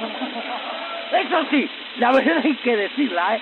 Eran rápidos y ligeros, pa. Con decirle que jugaban a la mancha con los aviones. ¿Y estos qué antecedentes tienen? Bueno, este es nuevo. ¿Ah, sí? Sí, es nuevito, está en hablando. Ah, y cariñoso, ¿verdad? Sí, Cariñoso. le llamamos el bueno de Henry. es bueno, cariñoso y trepador. ¿Ah, Tiene una velocidad al panza. Pero ahora vamos a ver lo que da. Sí. Lo vamos a hacer unos kilómetros con él. Sí. Y después yo le cuento. Bueno, vamos a ver. Anda, Henry. Ah, pero eso no. Ah, no. Esta es figurita repetida. Ya lo tenemos remandeado. Y qué sonrisa, pero mire cómo en televisión igual, mire cómo sonríe. Qué contento, ¿verdad? Labios pulposos. Hecho como para besar o tomar mate. Lástima que no puedo mover las manos acá. Pero más canudo. ¿Sí? Yo creo que... Sí. Este va a marchar porque le hicimos un cambio de aro. ¿Ah, sí? Le sacamos el apéndice. Mirá, Ahora creo que conduzca mejor. ¿cómo conduzca? La rienda no la lleva usted. Pero las riendas son de adorno. Lo que yo tengo miedo Sí. es que siempre estos agarran para donde quieren ellos. Damos la información clara, directa y concisa. Vivimos el mejor entretenimiento, risas, anécdotas y mucho humor. Hablamos de deporte, ciencia, política y temas sociales. Porque nos importa estar cada vez más cerca tuyo. La 1410. Somos tu radio. Somos tu radio. Campaña de bien público en el marco de la Ley 19.307. A lo largo de la historia, el deporte uruguayo siempre ha tapado bocas. No importa contra qué rival, no importa la disciplina. Desde Maracaná al básquetbol de Helsinki, pasando por el cuadrilátero de Tokio y las hazañas de nuestros clubes. ¿Cómo olvidar ese grito Uruguay nomás con Milton? Los saques de Pablo, los saltos de Emiliano, la vela de Lola. Tapar bocas es algo que los uruguayos sabemos hacer. Por eso hoy nos tapamos la boca nosotros, para ganarle al COVID-19. Hacemos tapaboca con tus colores, esos que tantas bocas taparon. Lo que importa es hacerlo todos juntos para ganar este partido. Presidencia de la República, Secretaría Nacional del Deporte. Jugamos todos. La República no para de crecer. Por eso creamos La República Digital, un diario para leer sin salir de casa, gratis en tu teléfono, tablet o computadora, más nuestro sitio web y todas nuestras redes sociales. Todo completamente gratis, porque no es el momento de cobrar, sino de ser solidarios. Manda un mensaje por WhatsApp al 095-103-310 y recibirás gratis el único diario digital del país. La República, siempre con vos. En UTE innovamos para hacerte todo más fácil. Ahora la app de UTE tiene una nueva funcionalidad, Mi Servicio, que te permite consultar el estado de tu servicio eléctrico con una visión global que va desde la generación, los niveles de servicio en todo el país, en tu departamento y fundamentalmente la información del estado del servicio en tu hogar. Con más datos, una interfaz más amigable, completa y nuevas gráficas ampliando detalles y estadísticas para que puedas tener el control del consumo de tu hogar. Descarga la app de UTE, regístrate y comenzá a disfrutar de Mi Servicio. UTE, la energía que Gente, me permito recordarles, si gustan acompañarnos, estamos acá, en la 1410. Quien les habla, Alberto Silva, los invita de lunes a viernes a encontrarnos de 10 a 12 horas. Y los sábados, desde las 8 de la mañana. Un fuerte abrazo, nos encontramos, vamos nosotros. ¡Ay, qué calor en este auto y no tienen aire. ¿Por qué no llaman a Costel, que se escribe con K? Aire acondicionado, taller especializado, carga de gas, reparación de caños, todo en el día. No necesitas agendar para esperar. No, lo hacen en el día, inclusive para las flotas. Puedes llamar al 2-305-7777. Un verano fresquito. Seremos un viaje al pasado. Un programa donde iremos reflotando del baúl de los recuerdos aquellos queridos personajes y conjuntos que hicieron la historia.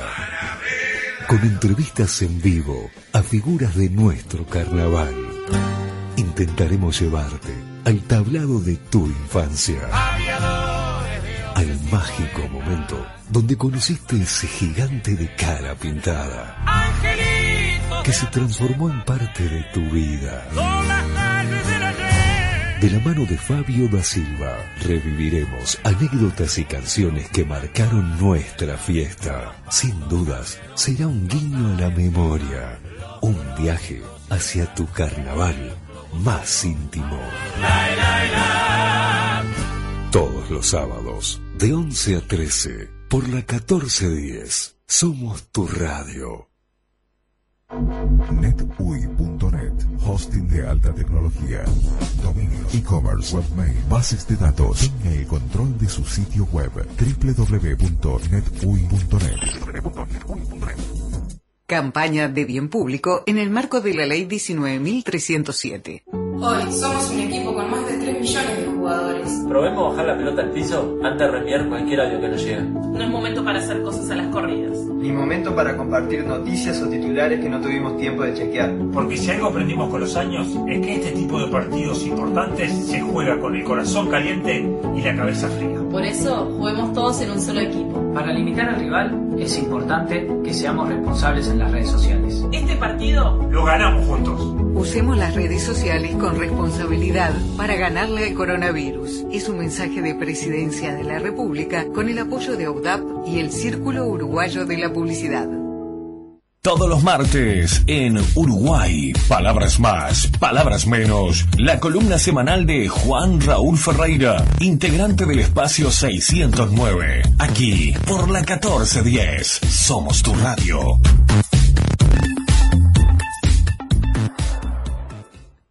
En UTE innovamos para hacerte todo más fácil. Te presentamos WhatsApp UTE, la nueva manera de comunicarte con la empresa, sin esperas, con diálogo permanente para que puedas realizar reclamos por falta de energía, aportes de lectura, consultas de deuda, planes para hogares y comercios, agenda web y dirección de oficinas comerciales. Más fácil y rápido porque todos los trámites y consultas los realizas a partir del documento del titular del servicio sin necesidad de ingresar tu número de cuenta. Registra WhatsApp UTE en tu móvil con el 098-1930 y empezá ya mismo a disfrutar este servicio. UTE, la energía que nos une. Se pone en conocimiento de acuerdo a la normativa del decreto número 734-978 Summerland Sociedad Anónima. Único director, Néstor Molina Díaz. Estás en el aire. Estás, en la 14, 14 Periodismo, responsable. Somos la 1410. Hola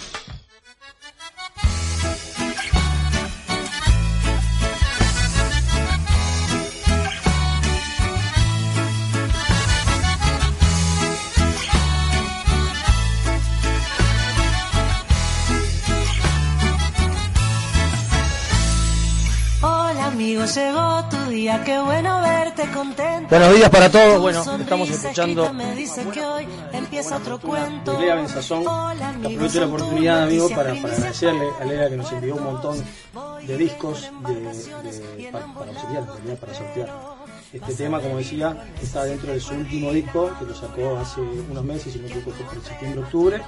Una producción espectacular con, con la gente de Montevideo Music Group, que también, como decía la vez pasada, Montevideo Music Group nos, nos va a estar acompañando en el programa con todo este tema de que a veces se trabaja y a veces no, se están cumpliendo horarios eh, salteados, no, no, no es de lunes a viernes la cosa.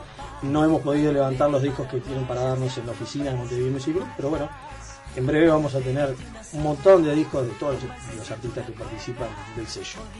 Tengo para comentar sobre Lea, en realidad, más allá del saludo, que está trabajando con la gente de arroba canastas UI, Y la Escuela de la Voz ofrece clases online de canto, guitarra, piano y teatro, clases mensuales o quincenales para todas las edades con precios adaptados a la situación COVID-19. Con tu inscripción estarás eh, aportando una canasta de alimentos a Canastas UI que será direccionada al sector de trabajadores jornaleros de la música en vivo. Y bueno, van a tener más info al 091-901-094. Repito, que la Escuela de la Voz está ofreciendo las clases online la info la van a tener al 091 901-049. Las gracias a Lea por, el apoyo. Bueno, qué lindo. Gracias por todos los mensajes. Gracias por, por estar ahí. Eh, y hacernos también a nosotros emocionar con todo lo que nos cuentan, nos dicen, eh, nos hablan del programa. Divino está saliendo. Eh, mandan muchos saludos para los invitados, agradeciendo sus conocimientos, sus anécdotas y la esencia que están contando de este, corudo, de este querido conjunto, que quizás es en la historia uno de los conjuntos más queridos del carnaval. No, no sé qué te parece, Víctor. Sí, vos sabés que eso no... eh, Rubén decía, yo me di cuenta de lo que era la escuela cuando dejamos de salir. Porque él decía que a los artistas la gente los sigue atrás para pedirle autógrafos. Decía, y a mí me siguen para pedirme que saque la escuela de vuelta. Este, y es cierto, es cierto. Mucha gente le ha dicho, Rubén, saque la escuela, Rubén, por favor. Bueno, no se dio. Este, o sí se dio, pero en otras condiciones. Eh, pero, pero sí, sí, re- recibimos el, el cariño de la gente.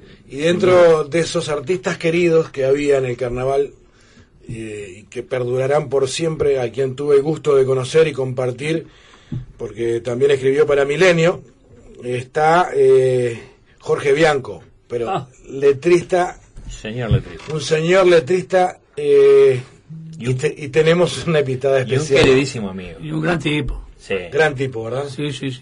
sí. Tipos derechos Lástima, leales. lástima las nenas. Este, pará, vamos a dar paso. Eh, buenos días, señora Paola Bianco. Mira, eh, buenos días para todos.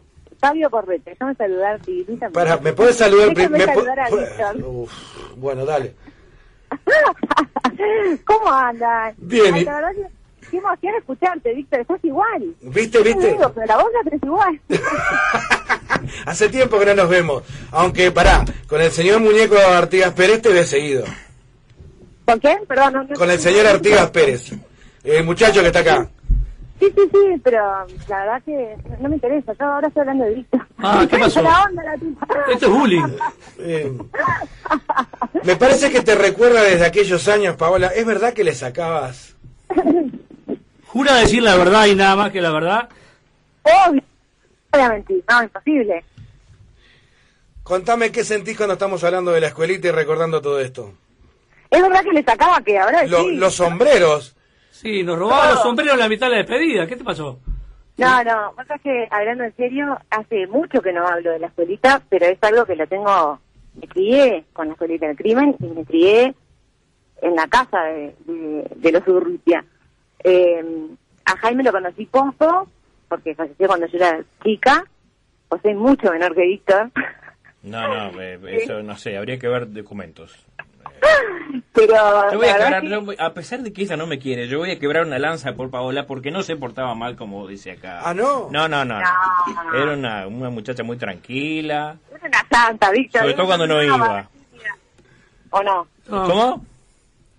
Bueno, no, la verdad que eh, me encanta que me hayan llamado para hablar de la escuelita. Es, es, es uno de los recuerdos más, más vivos que tengo de, de mi infancia, de hace muchos años, y, y uno de los recuerdos más felices. Ir a la casa de, de, de Capurro, ir a la casa de los Urrutia, para mí era, además de que íbamos muy seguido, y con él, a Beba, con, bueno, éramos familia, ¿no, Víctor? Estábamos siempre juntos. Sin duda, sin duda. Aquellas la chorizadas.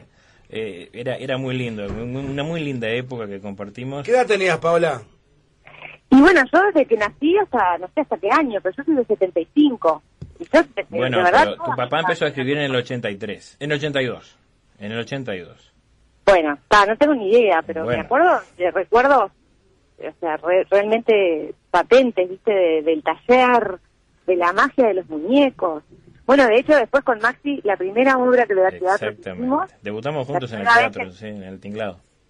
claro, eh, debutamos con Maxi Eh, mira, escribió la obra mi papá, Sí. la de la Cacho, Sí. y los muñecos eran de, de los Urrutia. Este, debutamos en teatro con, con esos. O sea, imagínate que todos los recuerdos que tengo de, de, de Ruth y de la familia, ¿no? Este, pero la escuelita del crimen realmente marcó una época. Hay, hay por ejemplo, la parte, eh, la Montevideo colonial, Sí. creo que era, Sí. este que hay, hay partes de la letra que me las acuerdo porque me acuerdo de lo que pasaba en, en el teatro de verano cuando cuando lo cantaban y, y me acuerdo de la emoción de la gente y me acuerdo de, de- bueno de- de- del llanto de mi padre es cuando cuando veía que, que estaba puesta la que estaban puestas las moradas y que ¿Y la canción de los niños? ¿de qué? ¿La canción de los niños? Sí, de todo me acuerdo. O sea, el- realmente para mí eh, la escuelita del crimen es de, de los conjuntos que estuvo mi padre también escribió a los Gavis, pero, pero claro, la escuelita del crimen para un niño, imagínate que era como, Pavo. Se generó también un- una, una, una amistad entre ambas familias. claro, por cosa eso, que no había pasado con otros libretistas. Se generó una amistad entre ambas familias este, en poco tiempo y que perduró, claro, Jorge escribió hasta el año eh, 92. Vamos a recordar un poco a Jorge. Ay, a veces se me corta, perdón, no sé por qué, pero no escuché. ¿Qué dijiste? Vamos, vamos a recordar a tu papá. Dale. Yo escribo por la escuela, eh, los fines de semana, eh, los días que estoy inspirado, bueno, llego tarde a trabajar o hago lo que puedo porque no, no puedo cortar. Y concretamente eh, he sentido a mucha gente, muchos colegas inclusive, que dicen desde ya mismo me pongo a escribir para el año que viene. Yo no puedo hacer eso, me tengo que sentir este, atuciado y obligado por las circunstancias y exigirme al máximo. Y por lo general yo es en el mes de noviembre que preparo el libreto o los libretos. Porque considero que el mes de noviembre es el mes ideal para hacerlo, eh, desde el punto de vista de- de- del material que tenés para introducir en el carnaval. Eh, eh, estamos en el mes de noviembre justamente por eso, porque hay una cantidad de elementos de juicio y siempre dejamos la puerta abierta para ir, ir- ir introduciendo otros elementos de juicio que se pueden dar y llegar al carnaval lo más actualizado posible, que es algo muy importante, ¿no? Este, por eso digo que si me pusiera a escribir ahora para Escuelita del Crimen no estaría ni motivado para hacerlo, ni, ni con los elementos de juicio necesarios como para, para, para llegar actualizado al, al carnaval, que eso es, es muy importante.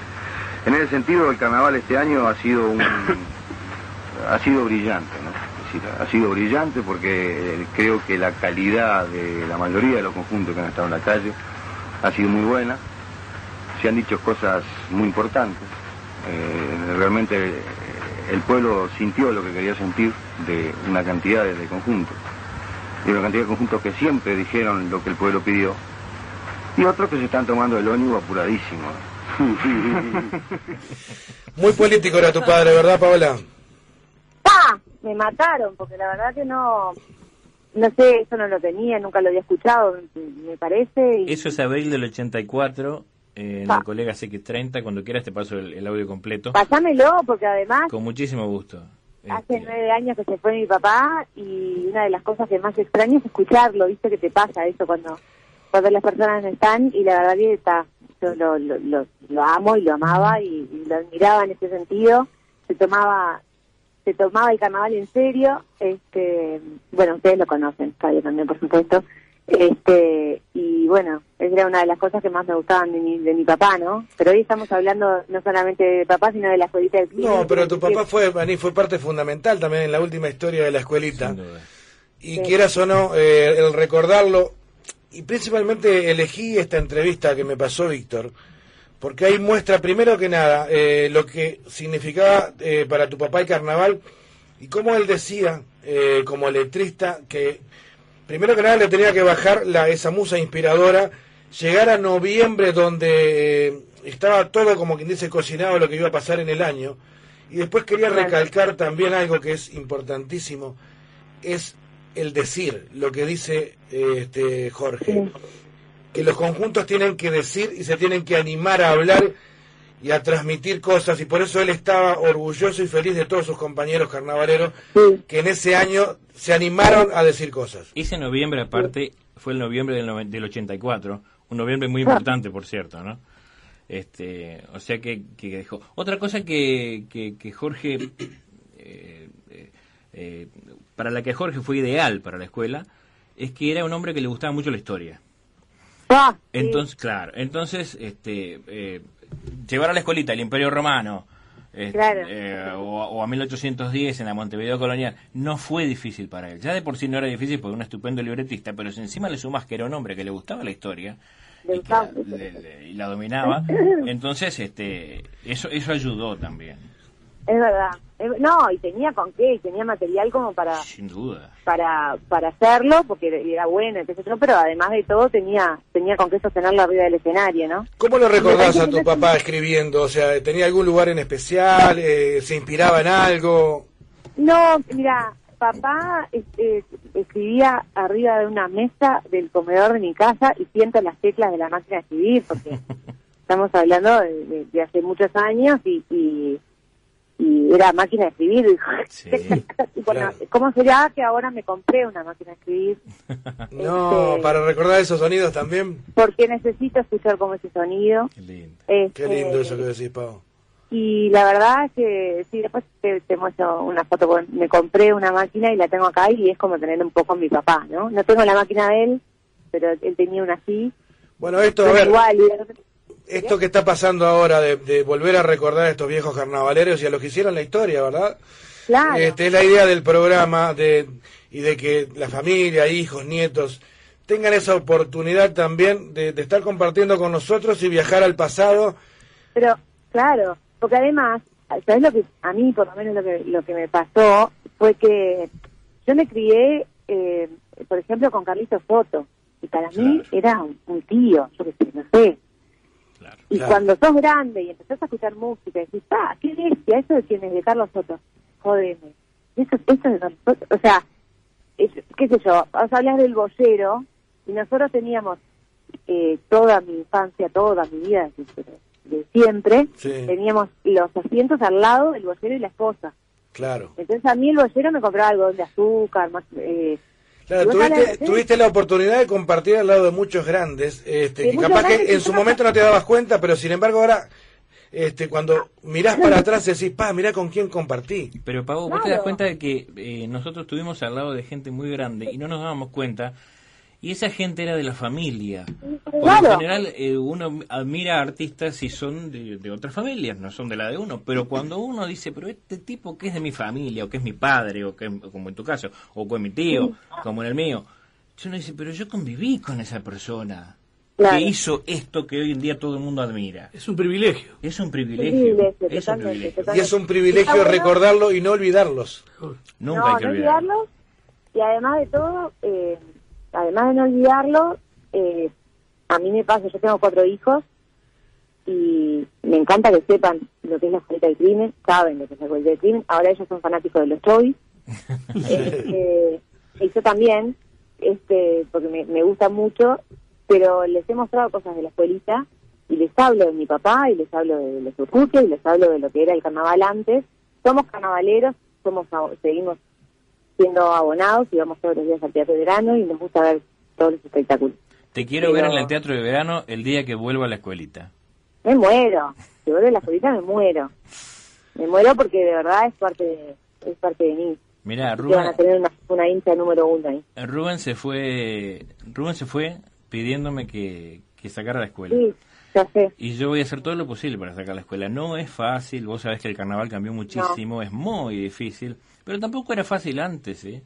No, no, no era que lo hacían de taquito. ¿Y quién dice, que pero tener ¿quién gente dice muy- que no podemos cumplir ese sueño? Bueno, este, Ojalá se pueda. Ojalá se pueda, ojalá que sí, ojalá que sí. Yo quisiera contar, antes de que se corte la llamada, una anécdota maravillosa este, del día que nació Fabricio Bianco. Dale.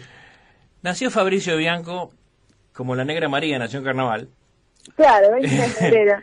y llegó la, la noticia a casa. Ese día, de- dame la fecha, Pau, 20 de febrero. 20 de febrero Del del 83. 363, claro. íbamos a un tablado que eh, la programación de ese tablado la transmitió una radio. No me pregunte qué radio, porque no tengo idea. Este, entonces, eh, Rubén se llevó todo el speech re- este, va pronto para saludar a los Bianco por la radio para decir que había nacido un niño. Y al final Rubén hacía todo el, el- el- el monólogo de él en nombre de Jaime Rubén Urrutia, nuestro director de coro, Jorge Ramos, nuestro libretista Jorge Bianco. Les queremos dedicar esta despedida especialmente, dijo. El niño se llamaba Fabri se llama Fabricio Bianco. Y Rubén dijo, para Jorge Bianco, su familia y su señora muy especialmente, que en el día de hoy ha dado a luz a un pequeño niño, así que para ellos y para el pequeño Aparicio. Lo mató. Aparicio. Lo mató. Es verdad. A veces le decimos aparicio en broma. Eh, nos quedó siempre eso, aparicio. Aparicio. Y, y- pero viste que como que costaba, igual nunca le, le- le salió de una aparicio. Era como que era un nombre, no era muy común. No, después pasó a ser el Botija. El El botija, botija. este, rubiecito. Este, yo te quiero decir, Víctor, antes de que te corte, quiero decirte que te quiero mucho, que la verdad que me gustaría verte, mucho- la vida, bueno, separa a las personas, pero los corazones no. Vos sabés, vos Este, sabés, vos sabés que es recíproco. Yo sé que sí, por más que me pelee. Yo No, sí. bueno, yo te peleo Este, porque no, sos una persona la- peleable.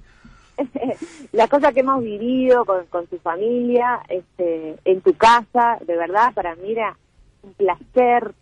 Tengo, tengo recuerdos de, de- de perfumes de, de- de la comida, de, de flores, este, bueno, de, de poder, cuando me dejaban subir al taller, era como y- y magia. Y bueno, Disney. Claro, como estar en la casa de los Reyes Magos.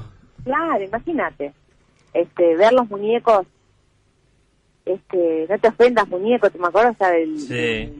del cartel ese, del no te ofendas muñecos, siempre me quedó y, y es una frase que uso, pero era una frase de, de- de los hermanos Urrutia que tenían un espectáculo que se llamaba así. Sí. Este, digo, que forman parte de, de mi vida, de mi día a día y, y bueno, y que me encantaría ver a la escuelita este, en el teatro de verano que se abra el telón y que se abra la escuelita. Y capaz que podés subirte al teatro de verano también a No, ni, ni loca. Loca jamás. ¿Por qué, Jamás. Pavo? No, no, porque jamás eh, me, me encantaría salir en carnaval un día como para decir, primero me gustaría cantar en un coro de murga, es como mi sueño.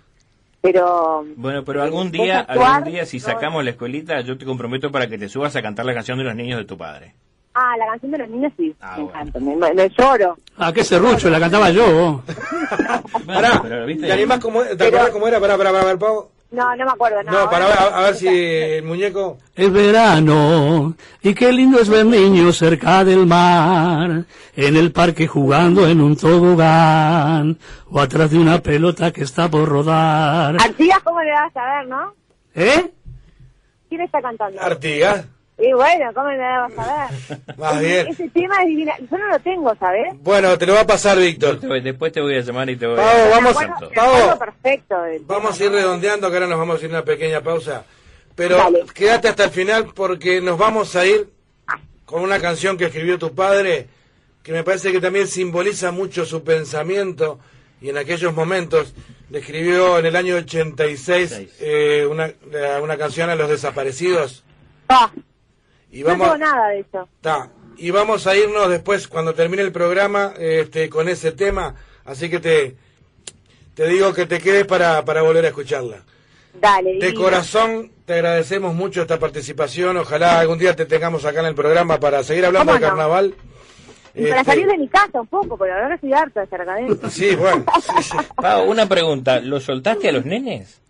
No, los nenes me soltaron a mí. Eso era una broma. Lo del video que yo les até. En realidad yo soy atada. Este, pero no, de verdad, emoción total hablar. Bueno, Sí, esa era, todo. Pau, esa era la idea.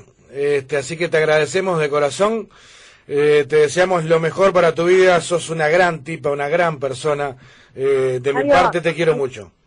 No se nota, porque las cosas que me dejas por teléfono. Bueno, epa, Pero yo te, eh, te pongo improperios y te, te digo cosas feas porque, porque vos sos como un hombrecito para mí también. Entonces, para, para todos mis amigos soy así. Raulito. No, claro, te puedo echar la boca y decirte cosas feas. Te quiero, nena.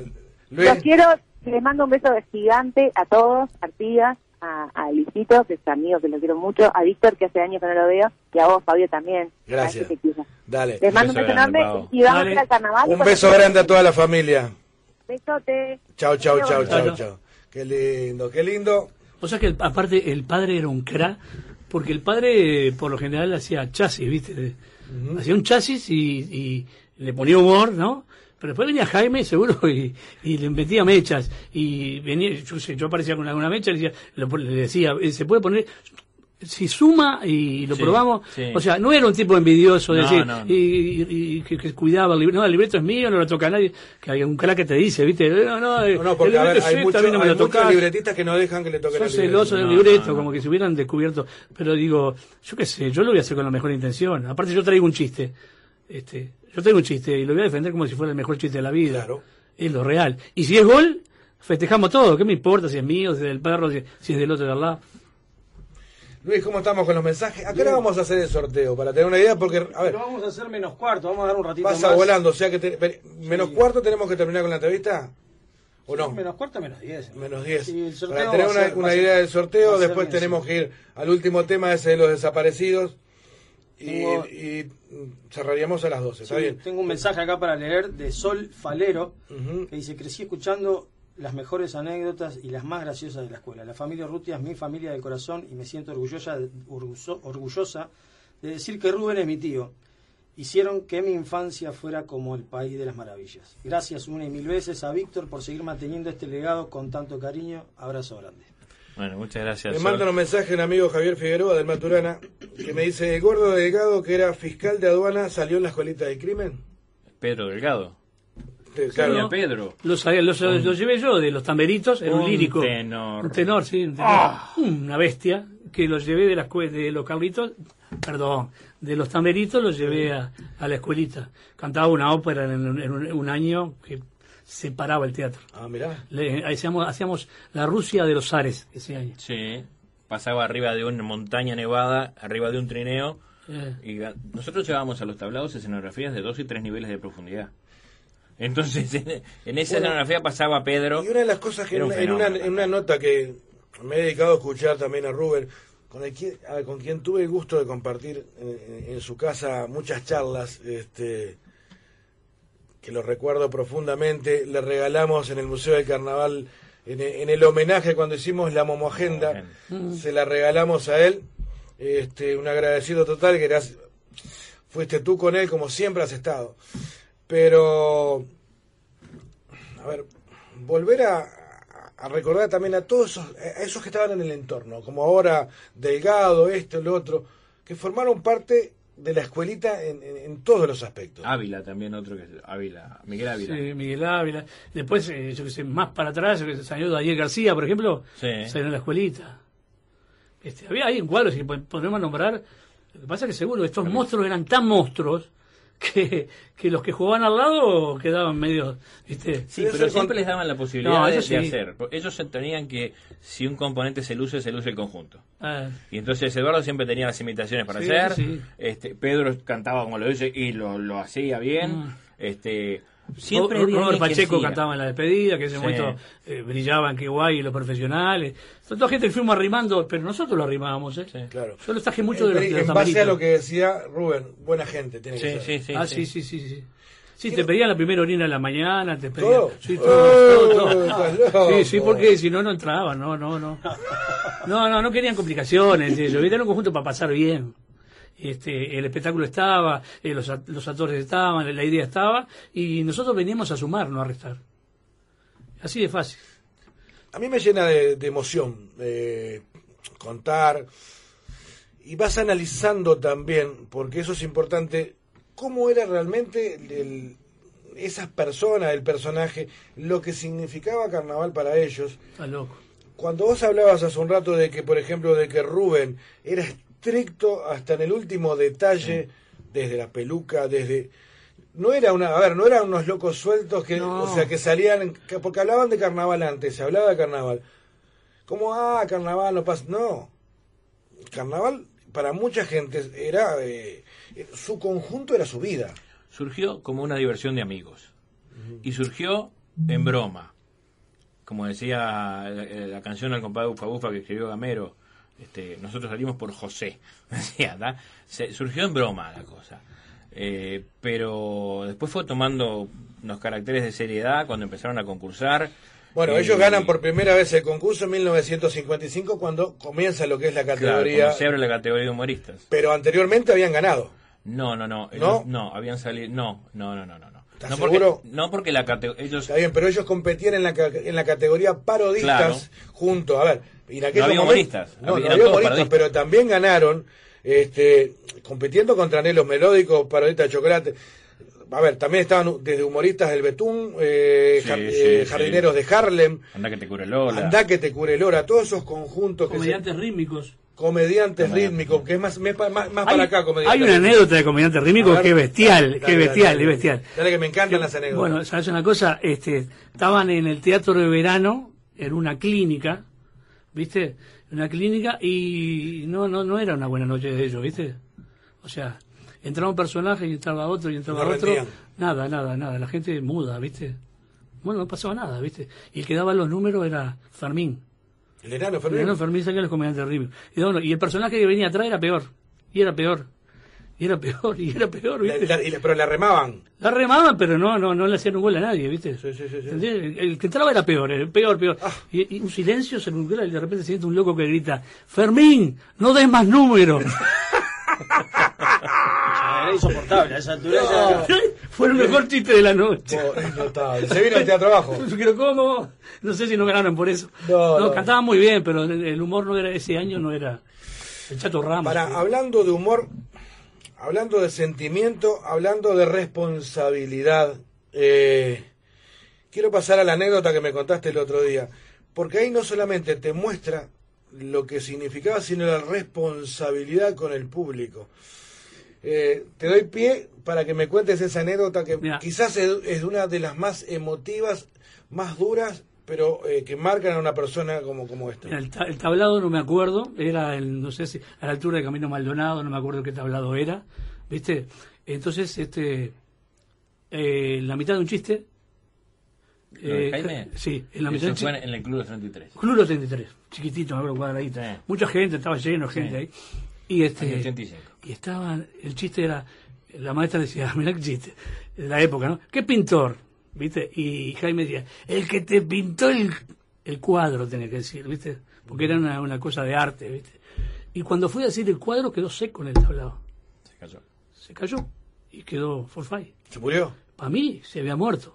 Eh, Lo juntamos entre todos, ¿viste? Lo agarramos y lo llevamos entre la gente, ¿viste? Como la cenicienta. Y la gente. La gente nada, llorábamos, nosotros eh, una cosa, quedamos todos, se te muere un actor arriba del escenario, una, una cosa, viste, Lloraban, no sé, pa, te- te- estaba- estaba de pánico, viste, lo llevamos ahí, viste, entre todos, dijimos, se murió la puta, un ídolo para mí, bueno, me quería matar. Claro, a ver, porque Vos- hay que ponerse, pará, hay que ponerse en el ambiente, en el vos entorno. te vas a, hacer, vas a reír a un tablado y se ve que se te cae el artista ahí, se queda seco. Pará, y el ídolo. eh, Y el ídolo más, porque Jaime era, era Jaime Rubén eran los los- los más en el, en el carnaval, ¿viste?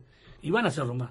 Entonces queda seco el tipo, pa, lo levantamos ahí, lo llevamos entre- como la cenicienta, ¿viste? Lo llevamos entre la gente ahí, lo subimos a la mañanera. el tablado estaba al final y, Sí. y todo el público, viste que se entraba por, por, por el público. Se entraba. por el público. hizo un cortejo, digamos. un cortejo de, media cuadra. ¿viste? Entre gente Sí, sí, llorando, ¿viste? Mal, un velorio, ¿viste? Un velorio era eso. Lo llevamos, lo subimos a, a- a la bañadera, que era bañadera en ese Sí, momento. Sí. Carlito Valdiceri. Y viene, y viene un, un- un- un milico, ¿viste? Viene un milico y le hace respiración boca a boca y se vuelve en sí. ¿Viste? El tipo. Lo, lo- lo trajo a la vida, ¿viste? Y el tipo se despierta y nosotros decimos, dale, dale, vamos, vamos para la mutualista. Y el loco, le da la responsabilidad al tipo, ¿no? De- del humor entre ceja y ceja. Dijo, no, de ninguna manera, dice. Vamos a rematar el chiste, dijo. no, pero pará, que, que no seas malo. Vamos a rematar el chiste, dijo. Tuvimos que Lo volver. tuvimos que, vol- tuvimos que volver al escenario Sí. volvimos al escenario, la gente, El público- entre aplausos, aplauso. pues una alegría, ¿viste? Era otra cosa. Nos quedamos todos congelados y el tipo, ¿qué pintor? Y el, el, el que te pintó el cuadro, dijo. Remató el chiste, una hora aplaudiendo a la gente, ¿viste? Fenómeno. Vos, escúchame, nos vamos, terminamos el espectáculo, va, va, va, y dijimos, vos está, este, vamos, vamos, no. Y entonces se me va por decirle a mí, a Jaime, le digo, Jaime, le digo, ¿por qué lo odiaba a los milicos, viste? Le digo, Jaime, ¿sabes quién te salvó? Un milico. Y él se puso a escupir y dice, ¡Pah! Se puso a escupir. ¡Me hubieran dejado morir! no, pero, pero te das cuenta el tipo, El tipo estaba pensando en el chiste Pero, y en el y humor el- antes que la salud de y él. la- ¿no? y el humor y la Y responsabilidad ese es el artista. Ese es, Ese es el artista, ¿viste? Porque el, el artista no sabe de enfermedades, no sabe de nada. Este, han subido gente al teatro Verano, vos sabés, con, con, con, con, con ataque de, de lo que sea. José Dorta nomás, que estuvo la semana pasada, fue con uno recién operado, con los puntos ahí que le- se le saltimbanqui, ¿no? Es así. Ha, ha- ha ido gente que, se, que estaba en el velorio de, de su papá, como Carlitos Nípoli. Acá, de, de la, de la señora. Ah, perdón. Se le murió la señora y, y- Bueno, y arrancó. en el año 85, eh, después del primer desfile en 18 de julio, ahora que se habían dos desfiles, 18 de octubre. Primero fue un 8 de octubre y esa semana falleció la madre de Rubén. El día antes del segundo desfile por, por, por, este, por 18 de julio. Y bueno, Rubén ese día no desfiló. Este, la escuelita sí, desfiló. ¿Qué significó la partida de Jaime? Eh, bueno, yo me acuerdo que el día que me enteré, el, el día que, Jaime falleció, lo primero que pensé es que la escuelita no salía nunca más. Claro, yo no sabía bien cómo era la interna del conjunto. Yo era chico, tenía 10 años. Este, me acuerdo que pensé que no salía más la escuela, pero después los muchachos, ellos empezaron a, a insistirle a Rubén, vamos a salir, vamos a salir, porque hay que hacerlo por Jaime. Y lo embalaron y salió, y salimos. Y Una sal- consulta nada más. Sí. Respecto a lo que contaba Artigas recién y lo que estás diciendo vos, ¿cuándo se da la partida de Jaime? 24 de, oc- 24 de septiembre de 1985. El mismo año. El mismo año. Seguro, pues ya se, se está, Claro, andaba estaba mal. enfermo, él. Jaime, sí, sí. Estaba enfermo de lo- de los pulmones, ¿no? Sí, Algo de eso. sí, sí, sí. Y este, está, Eh, se ve que ese carnaval fue un aviso, claro. Un aviso, pero él, él quería rematar el chiste. ¿viste? Ahora, Está lo que te digo es que ese año 86, cuando volvimos a salir, eh, en Rubén, que hacía todo el speech al final del espectáculo, eh, en el que mencionaba la ficha técnica y daba pie a la despedida, lo hizo en el primer tablado y estuvo a punto de decir el nombre de Jaime Rubén Urrutia, y medio que se quedó trancado, y de Rubén Urrutia dijo, y, siguió, y, y lo hizo. Eh, para el segundo tablado ya lo hizo Marcelo Lembo. No pudo hacerlo En más. la bañadera dijo, Marcelo, eh, ¿te animás a hacerlo vos? Sí, sí, entonces lo hizo.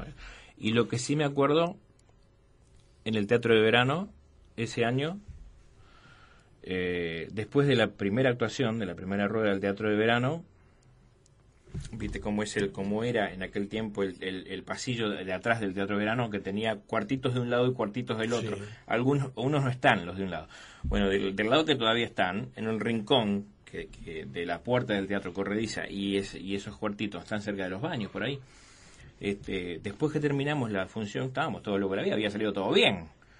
Y Rubén estaba de, eh, eh, cara al rincón, como si hubiera un niño en penitencia en la escuela. ¿viste? Cara al rincón y voy yo y lo, lo agarro el brazo y digo, pa, tío, salió todo bien. Y se dio vuelta y fue la primera vez que vi a Rubén llorando. Y digo, ¿qué pasa? ¿Salió todo bien? Y me dijo, falta Jaime. Y me mató. Pero faltó Jaime, pero justo decir, y ya que acá hay uno de los integrantes de ese elenco, que todos los muchachos del elenco metieron para adelante, que todos hicieron lo mejor para la escuela y, y que y que se sacó la escuela adelante sin Jaime, pero pero con, con, con, con las ganas y la garra de todos los de, de todo el elenco, de todo el elenco artístico y de todo el elenco de utileros y de todos los colaboradores que eran una cantidad. Una familia. Sí, y, pero, eh, aparte fue terrible el espectáculo. Hicimos la Rusia de los Ares, que parecía que estabas en Moscú, ¿viste? No, no, no, era... Para vos arriba del escenario, ¿te faltaba el referente? Y sí, pero lo que pasa es que a lo- los primeros tablados ahí, eh, pero después dijimos, está, vamos a sacar adelante el espectáculo, que era flor de espectáculo. Algunos nabos, viste que hay, y siempre van a decir, no, ganaron porque murió Jaime, ¿entendés? Porque siempre hay, viste, cuando muere uno sale al otro año y dice, no, te compensaron. Era terrible el espectáculo, era terrible el espectáculo. Este, estamos orgullosos del espectáculo que hicimos y fue eh, eh, en homenaje a Jaime. Hoy comentaste algo y no se habló que Víctor tenía que hablar de los muñecos. Cortito, porque ya nos vamos, pero cortito estaría Primero bueno que comentar nada, algo de eso. los muñecos eran parte de la familia también. Sí, claro, sí. Para ellos era su vida también. Sí, sí, sí, sí, sí, sí, sí, sí. Sí, sí. eh, los muñecos surgieron en los al principios de los años 50.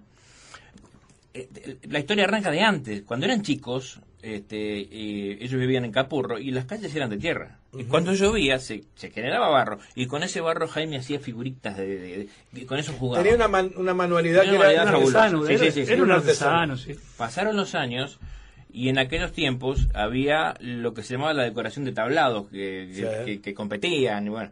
y Jaime empezó a trabajar con un muchacho de Capurro que hacía ese trabajo. Y ahí empezó a trabajar el papel con el engrudo. Ahí aprendió el oficio real. Pasaron más años todavía y alguien se enteró de que él hacía eso con papel engrudo y le pidió que le hiciera un muñeco para hacer un ventríloco. Para trabajar como ventríloco. Y cuando Jaime lo tuvo pronto, se lo mostró a Rubén un día. Jaime ya, estaba, ya, se había casado, no vivía con Rubén. Iba todos los domingos a comer. Cruzaba la calle, vivía enfrente. Y le dijo Rubén, ¿para qué hiciste ese muñeco? No, hizo un tipo, me pidió que se lo hiciera para un ventríloco. Y Rubén, un tipo que le quedaba la cabeza dando vuelta, trabajaba, trabajaba, trabajaba. Al rato le dice, ¿por qué animás a hacer muñecos así de cartón y yo le hago los mecanismos para que se muevan, para que muevan los ojos, la boca, las cejas? No, vamos a probar, vamos a probar. Hicieron un primer muñeco.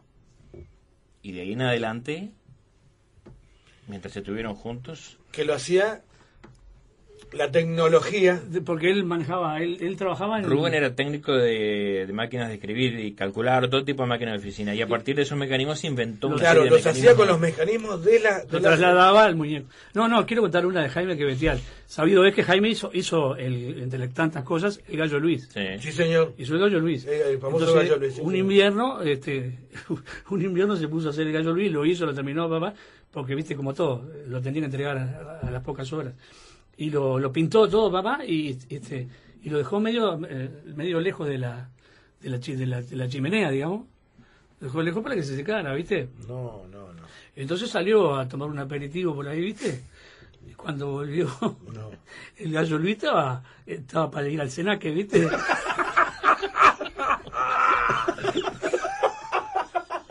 No sabés, estaba todo chamuscado. Lo tuvo que pintar, porque venía, en 20 minutos venían los, venían los, este, los, los, los- los tipos de- de- del canal que le, que le habían propuesto hacer el, el muñeco. Y lo pintó de apuro, ¿viste? Se lo llevaron al gallo Luis todo. Menos mal que no se, no se olfateaba, era todo visión, ¿viste? Pero tenía un olor a, asado quemado, pero. Sí, seguimos recibiendo mensajes. Bueno, acá Javier Figueroa me dice que la canción que cantaba era Granada. Este, el cantante lírico este que hablamos este hace un Eh, rato, Delgado. No, no, no era Granada, No era era, Granada. Nieve. ¿Eh? Nieve, de Magaldi. Ah, bueno. Yo tengo un mensajito de Adolfo, Sí. en realidad, eh, a, a Idician, pero está comentando algo más sobre la, la canción homenaje a los niños, que Sí. La los tablados, niños, eh, la gente, más allá de aplaudirla de pie, pedía Sí, ese sí, tema. y a su vez el teatro de verano, desde el momento que se ponían a cantar Sí, esa sí, canción, sí, era quedó como un himno. Totalmente Sí. un himno y totalmente parados. Que después lo agarraron los boobies también y lo Sí, usaron señor. con Lidia Chipas. Claro. Este, sí, sí, pero eso eh, en su comienzo fue, fue un himno de nosotros. Un mensaje que de Jimena Insaurralde, saludos, un beso grande para, para todos, gracias Jimé querida. La negra Borges y Caco también mandando mensajes, divino el programa. Este pianito eh, que estuvo el, el sábado pasado también colgado con el programa, así que a todos, a todos, este, gracias por todos los mensajes. Luis, ¿cómo son menos, casi menos 10? Sí, ¿Cómo vamos a hacer con el sorteo? Estamos con el sorteo, son 29 personas hasta ahora. Sí. Eh, lo que vamos a hacer es que uno de los invitados diga un número del 1 al 29, bien fácil. Mi señora tiene Y 30. El 30. Este, otra vez el gancho de chorizo. No te Matías Pérez! Va para el sábado que viene. Pero si siguen así van a, van a sortear el piolín. bueno, a ver, tirá un número, ¿cuál, cuál? Del 1 al 29, el que quieran. 05. 05. No, a mi madre, boludo. No, no, no. No, ¿en serio? Sí, Parece no, preparado. no, tirá, tirá. Yo les apunto y no sé para qué, porque Es no le damos número, es mi número. El 19. El 19. Bueno, Ismael Gómez, si no me equivoco, es una persona que me pasó Bueno, Paola, vamos para ahí. que estaba escuchando el programa y me pasó Ismael. Gómez, bueno, muy bien. Lo que nos dé la dirección, vamos para ahí. Exactamente, un beso grande. Bueno, y gracias por escribir, Ismael. Te comunicás vos y le decís cómo, cómo se hace el gancho. Está como, está como el oso Lioy que habíamos, estábamos preparando un asado, ¿viste? Y, y Pará, antes que nada, gracias a Centenario. Este, vamos a estar compartiendo con ellos. Vamos a seguir eh, a- compartiendo. Si Dios quiere, vamos a tener una reunión y ojalá que, que siga con nosotros. Estamos preparando un asado ahí, ¿no? Dice, vos hacemos un asado mañana, sí, dale. Yo pongo el chorizo, yo pongo la morcilla, yo pongo los chichulines. Y el oso dijo, yo pongo el pan. Económico. Digo, pero no vamos a hacer un budinoso. Déjame mandar un saludo para mi hijo, todos los que quieras. para mi señora, para mi hijo que salió muchos años en House y ganó y se cansó de ganar en House y ahora se fue para, después que lo revolcaron un par de Sí. años, se calentó y este lo vieron a buscar de los hongos y está contentísimo en el rubro que a él le gusta y el que se crió este, siendo utilero mío y de todo un poco, eh, el, curtidor de hongo. Bueno. para Fabián. Fabián, un Y abrazo. para, y grande. para la señora también, si no, no me dejan entrar a casa. Antes de irte, eh, que voy a pasar a contame una anécdota que te, que te haya quedado marcada, este, como para rematar, quizás no de la escuelita, de carnaval, porque mostrando esos personajes de carnaval. Bueno, de la escuelita fui a Araca yo. De la escuelita te fuiste para Sí, fui- me fui a Araca, que, que, que seguro. ¿Con qué nenes, verdad? Yo venía de allá desde el colegio Sacré-Cœur a, a salir en- Claro. en una murga que era un barco chino, ¿viste? no, que esta murga era bastante civilizada, pero había otros que eran peores. Entonces, eh, primer año, este, viste que Catusa manda hacer los, los, los, trajes, no es muy Gastón. ¿Cómo- Catusa no es muy ¿Cómo Gastón. habla Catusa? Bueno, compañeros, compañeros, la verdad que el gasto del traje fue muy oneroso. este, no, y entonces este, mandó a hacer los trajes, ¿viste? Y los gorros. Los trajes eran medio, me- medio, Medio campanas, chumi. pero los gorriones, Bien. Morán lo sabía. Morán, el uno. El uno en ese momento. No sé si ahora también, no sé, pero sigue ahora hay un Morán. montón de gente que anda viendo. Entonces, unos gorros que tenían piscina, tenía máquina de po, tenía todo, ¿viste? La- Seguro, los gorros estaban espectaculares. Entonces, cuiden los gorros, muchachos, compañeros, compañeros, cuiden los gorros, mire que me salió una plata, la cooperativa, acá la cana, el compromiso con la gente, ¿viste? Todo eso, esa movida, ¿viste? Y entonces, primer tablado, vamos al Piedras Blancas. Piedras Blancas había un tipo que vendía churros. Vendía churros el tipo y le gustaba compartir con, con los conjuntos. Dale, invitaba. Un churro, unos churritos, ¿viste? Para una murga eran 20, 25 churros tranquilos, ¿viste? Y entonces llegamos y el gallego Freddy, que tocaba los, los platillos, este, era el que siempre hacía el trámite ese, ¿viste? Claro, En que Manga- conocía. En Mangangá. En Mangangá, Ahí Mangangá. está, arrancaba para, para los churros, ¿viste? Y arrancó y, vos, dice, llevale para los compañeros, no sé qué, no sé cuánto. Ahora el paquete, no sé qué. Y seguro, Freddy apurado con los platillos, ¿viste? Tenía los platillos en la mano, no sé qué. Y andaba con el gorro. No. Y, y, y seguro, el, gallego Freddy tenía parruqueta, ¿viste? Tenía un, tenía un morgade, un gato, ¿viste? tenía un gato medio, medio, medio, ¿viste? Y bueno, y entonces, y, y agarró y lo miró y lo miró, lo miró de los churros y dice, bueno, y dice, ¿y dónde lo pongo los churros? Y ponelo acá dentro del gorro. No. Y lo puso adentro del gorro, muchacho. Después nos repartió uno El por uno. aceite, Nos repartió uno por uno, ¿viste? Quedó el gorro lleno de aceite y azúcar, ¿te imaginas? Así como venía, se lo colocó. No, arriba el de- el de Seguro si teníamos que cantar la presentación, ¿viste? Teníamos que subir al tablado. No sabés cómo que esa parruqueta quedó como un arbolito de Navidad, ¿viste? Entre el azúcar, la grasa y no. Tenía que verle la cara de Catusa. Si lo quería violar, no sabía, no sabía. No, no, no, No, no sabía, no sabía. No, el gallego Freddy un cara.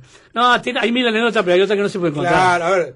so- ay, la- una menos. ¿Cómo se va el Si tiempo? yo vos? me quiero matar, vos. Y bueno, pero está bueno. Está bueno. Viste está- que me metiste en el compromiso porque me dijiste, oh, mirá que la primera vez que vino Dorta. Me la mató Dorta. Yo cuando, fui, yo cuando vi a Dar. Parate, ganaste. ¿Sí? ¿Vos decís que sí? Contaste más anécdotas Pero eso lo Dorta. sabemos nosotros. Sos más cómico. No se va a Dorta. enterar él. Estás loco. No sirve para nada. no Y enterar. mejor persona que Dorta. Eh, ahí va, quédate bárbaro conmigo. No, porque sabes que eh, cuando yo vine a Araca, siempre estoy atrás de Horta. Cuando yo vine a Araca, yo venía de atrás de él, que es un monstruo, ¿viste? Y seguro todos los compañeros me miraban, me miraban de rejilla, ¿viste? Entonces digo, me fui ganando los compañeros de a poquito, te vas haciendo lugar a poquito. Pero siempre estoy atrás de él, ¿viste? Ah, ah, me dijiste, el programa tiene que salir bueno porque mirá que el de Dorta. Mirá que el de Dorta no creo que lo emparde, me Lo dijiste. arruinaste. Ah, Lo arruinaste. me quedo tranquilo. Gracias, muñeco. Dale, un, un gusto siempre. Gracias de corazón por estar. Este, sos un grande de carnaval, siempre te lo digo. 1.70 y pico, eh, no. El honor de, de charlar siempre contigo. Lástima que nos encontramos en velorio nada más últimamente. Sí, viste, vos, no Pero bueno, nada. Pero estamos ahí siempre al lado de, de- Ahora que se está suspendiendo está bueno. Igual, por eso. Achicamos un poco los gatos. Víctor, querido, gracias de corazón. No, Eh, recordar a Jaime, a Rubén, me parece que es algo maravilloso. Vamos a seguir recordando y vamos a tirar ya para el próximo programa que los invitados que tenemos, Luis. ¡Fua! ¡Qué murgón! ¿Cómo? ¡Qué murgones! ¿Qué contra, murgones? contra farsa, matiné Eh, Eden Iturrió en el piso. Sí, Pitufo Lombardo y Marcel Quioroglián par- Ah. participando telefónicamente en donde hablaremos de esas dos murgas y obviamente de los 20 años del Tren de los Sueños que se festeja en octubre. Y haremos esa recorrida compartiendo anécdotas con todos esos monstruos que ellos convivieron. Entonces, eh, la verdad que tremendo programa. Fabio, tengo un minutito para contarte Sí, sí, una dale, cortita. dale. Año 78. El nieto de Adrián, Jaime no salía, el nieto de Jaime y Adrián Urrute y yo subimos al escenario a entregarle un ramo de flores a Rubén en el Teatro de Verano este, con la entrega de premios. Y no podían subir menores. Cuando bajamos, lo agarraron dos policías a Rubén, se lo llevaron para el fondo del Teatro de Verano, se lo metieron en un cuartito y le dice, Urruti, ¿usted no sabe que no pueden subir menores? Dice, yo que no tengo nada que ver. Dice, no, no, pero usted no, usted sabe que no pueden subir menor. Pero yo no tengo para, no vengo a cuidar la escalera. Dice, yo vengo a actuar. Dice, aparte yo no subí a nadie. ¿Cómo va decir no subí a nadie? Los chiquilines estaban vestidos como el conjunto. Dice, ¿yo qué culpa tengo? Dice, si las madres son locas y fanáticas y lo visten como el conjunto. Yo no tengo la culpa. Yo no sé quiénes son esos botijas. Pero ¿cómo me va a decir que no sabe? No sé quiénes son, no sé, no los conozco, nunca los vi. Y en eso yo que me suelto de la mano de mi vieja y me meto en el cuartito y digo, tío Rubén, acá estoy. Marche preso. Luis, bueno, agradecer a Centenario. A Centenario, a Marcelo Camino, a Panadería Reducto que nos Vamos a, pasar- vamos a eh, repetir el teléfono del camino. El teléfono de Tanguito es 099-624-624. Con él pueden Claro, recibir los eh, vinos. los vinos. Santa Rita, él te los lleva a tu casa. 1.350 pesos las, las botellas. Nombrando el programa tienen un agradecimiento, un- una, una, ¿cómo se dice? Eh, Una gentileza. Una gentileza. Una gentileza. ¿Qué término también Fa, antiguo? Delicada como ratón de confitería. No, no, una gentileza. Nada, los esperamos también el martes a las 9 de la noche que vamos a hacer el vivo y allí vamos a regalar dos discos más de los 10 que nos trajo Lea. Comentar que hoy el Confidence se lo llevó Gonzalo Millán, que vino a retirarlo a la recepción de la radio. Ismael, ¿cuánto se llevó los chorizos? Ismael Gómez. ¿Tenemos la cédula o cómo? No, o el teléfono no, nada más. Por teléfono, por teléfono simplemente. Queremos saludar a todos los componentes de la Escuelita del Crimen, los familiares, los asistentes, todo, toda esa familia que conformó la Escuelita del Crimen, que pasamos ratos divinos y bueno, y hoy espero haber revivido momentos lindos Ah, también. es- fue hermoso, la verdad. pero que los tenemos a todos en el corazón. Yo les agradezco de corazón por estos programas que estamos haciendo. Hermoso el comienzo también. Recordando- beso grande a Paola. Bueno, eh, el recordar al Tucho también fue algo inolvidable. Allá se cumplieron 28 años de, de- de la partida física. Es verdad. Va a estar siempre en el recuerdo de Sí, todos. sí, el saludo a, Marito, a Lalo, a, a Maxi. Ya venimos preparando, ayer hablé con Mario, eh, un programa sobre la vida del Tucho. Van a estar Maxi, Mario. Este, Son dos cosas distintas, ¿no? Sí, Una señor. cosa es el tucho y otra cosa Los es Gavis. Los Gavis. Son, van a ser dos programas diferentes y por separado. Bien. Se vienen varios programas también emotivos. Mario, un amigo también, nos Sí. nos encontramos en la playa ahí, hablamos de carnaval, discutimos. Ah, ¿por qué discutimos? Uy, está loco, sí. Es- No le gusta es, eso. porfiado, él es le gusta. porfiado Sí, como sí, sí, sí. Hemos Querido Alexis, gracias de corazón por estar y nos vamos a ir con ese tema de la escuelita. Tema no menor, la repetición va a las 21 Ah. horas todos los sábados. Todos Eso los lo sábados la repetición del programa, 21 horas. Mirá qué lindo. Dale. Gracias, gracias por estar. Gracias.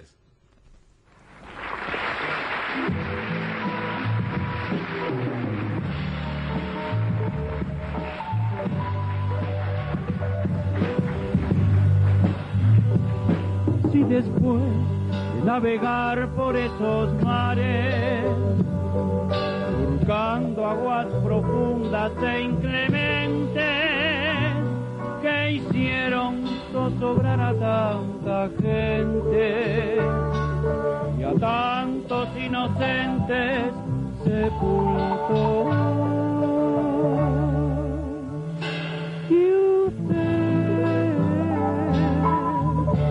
Preguntará lo que esperamos.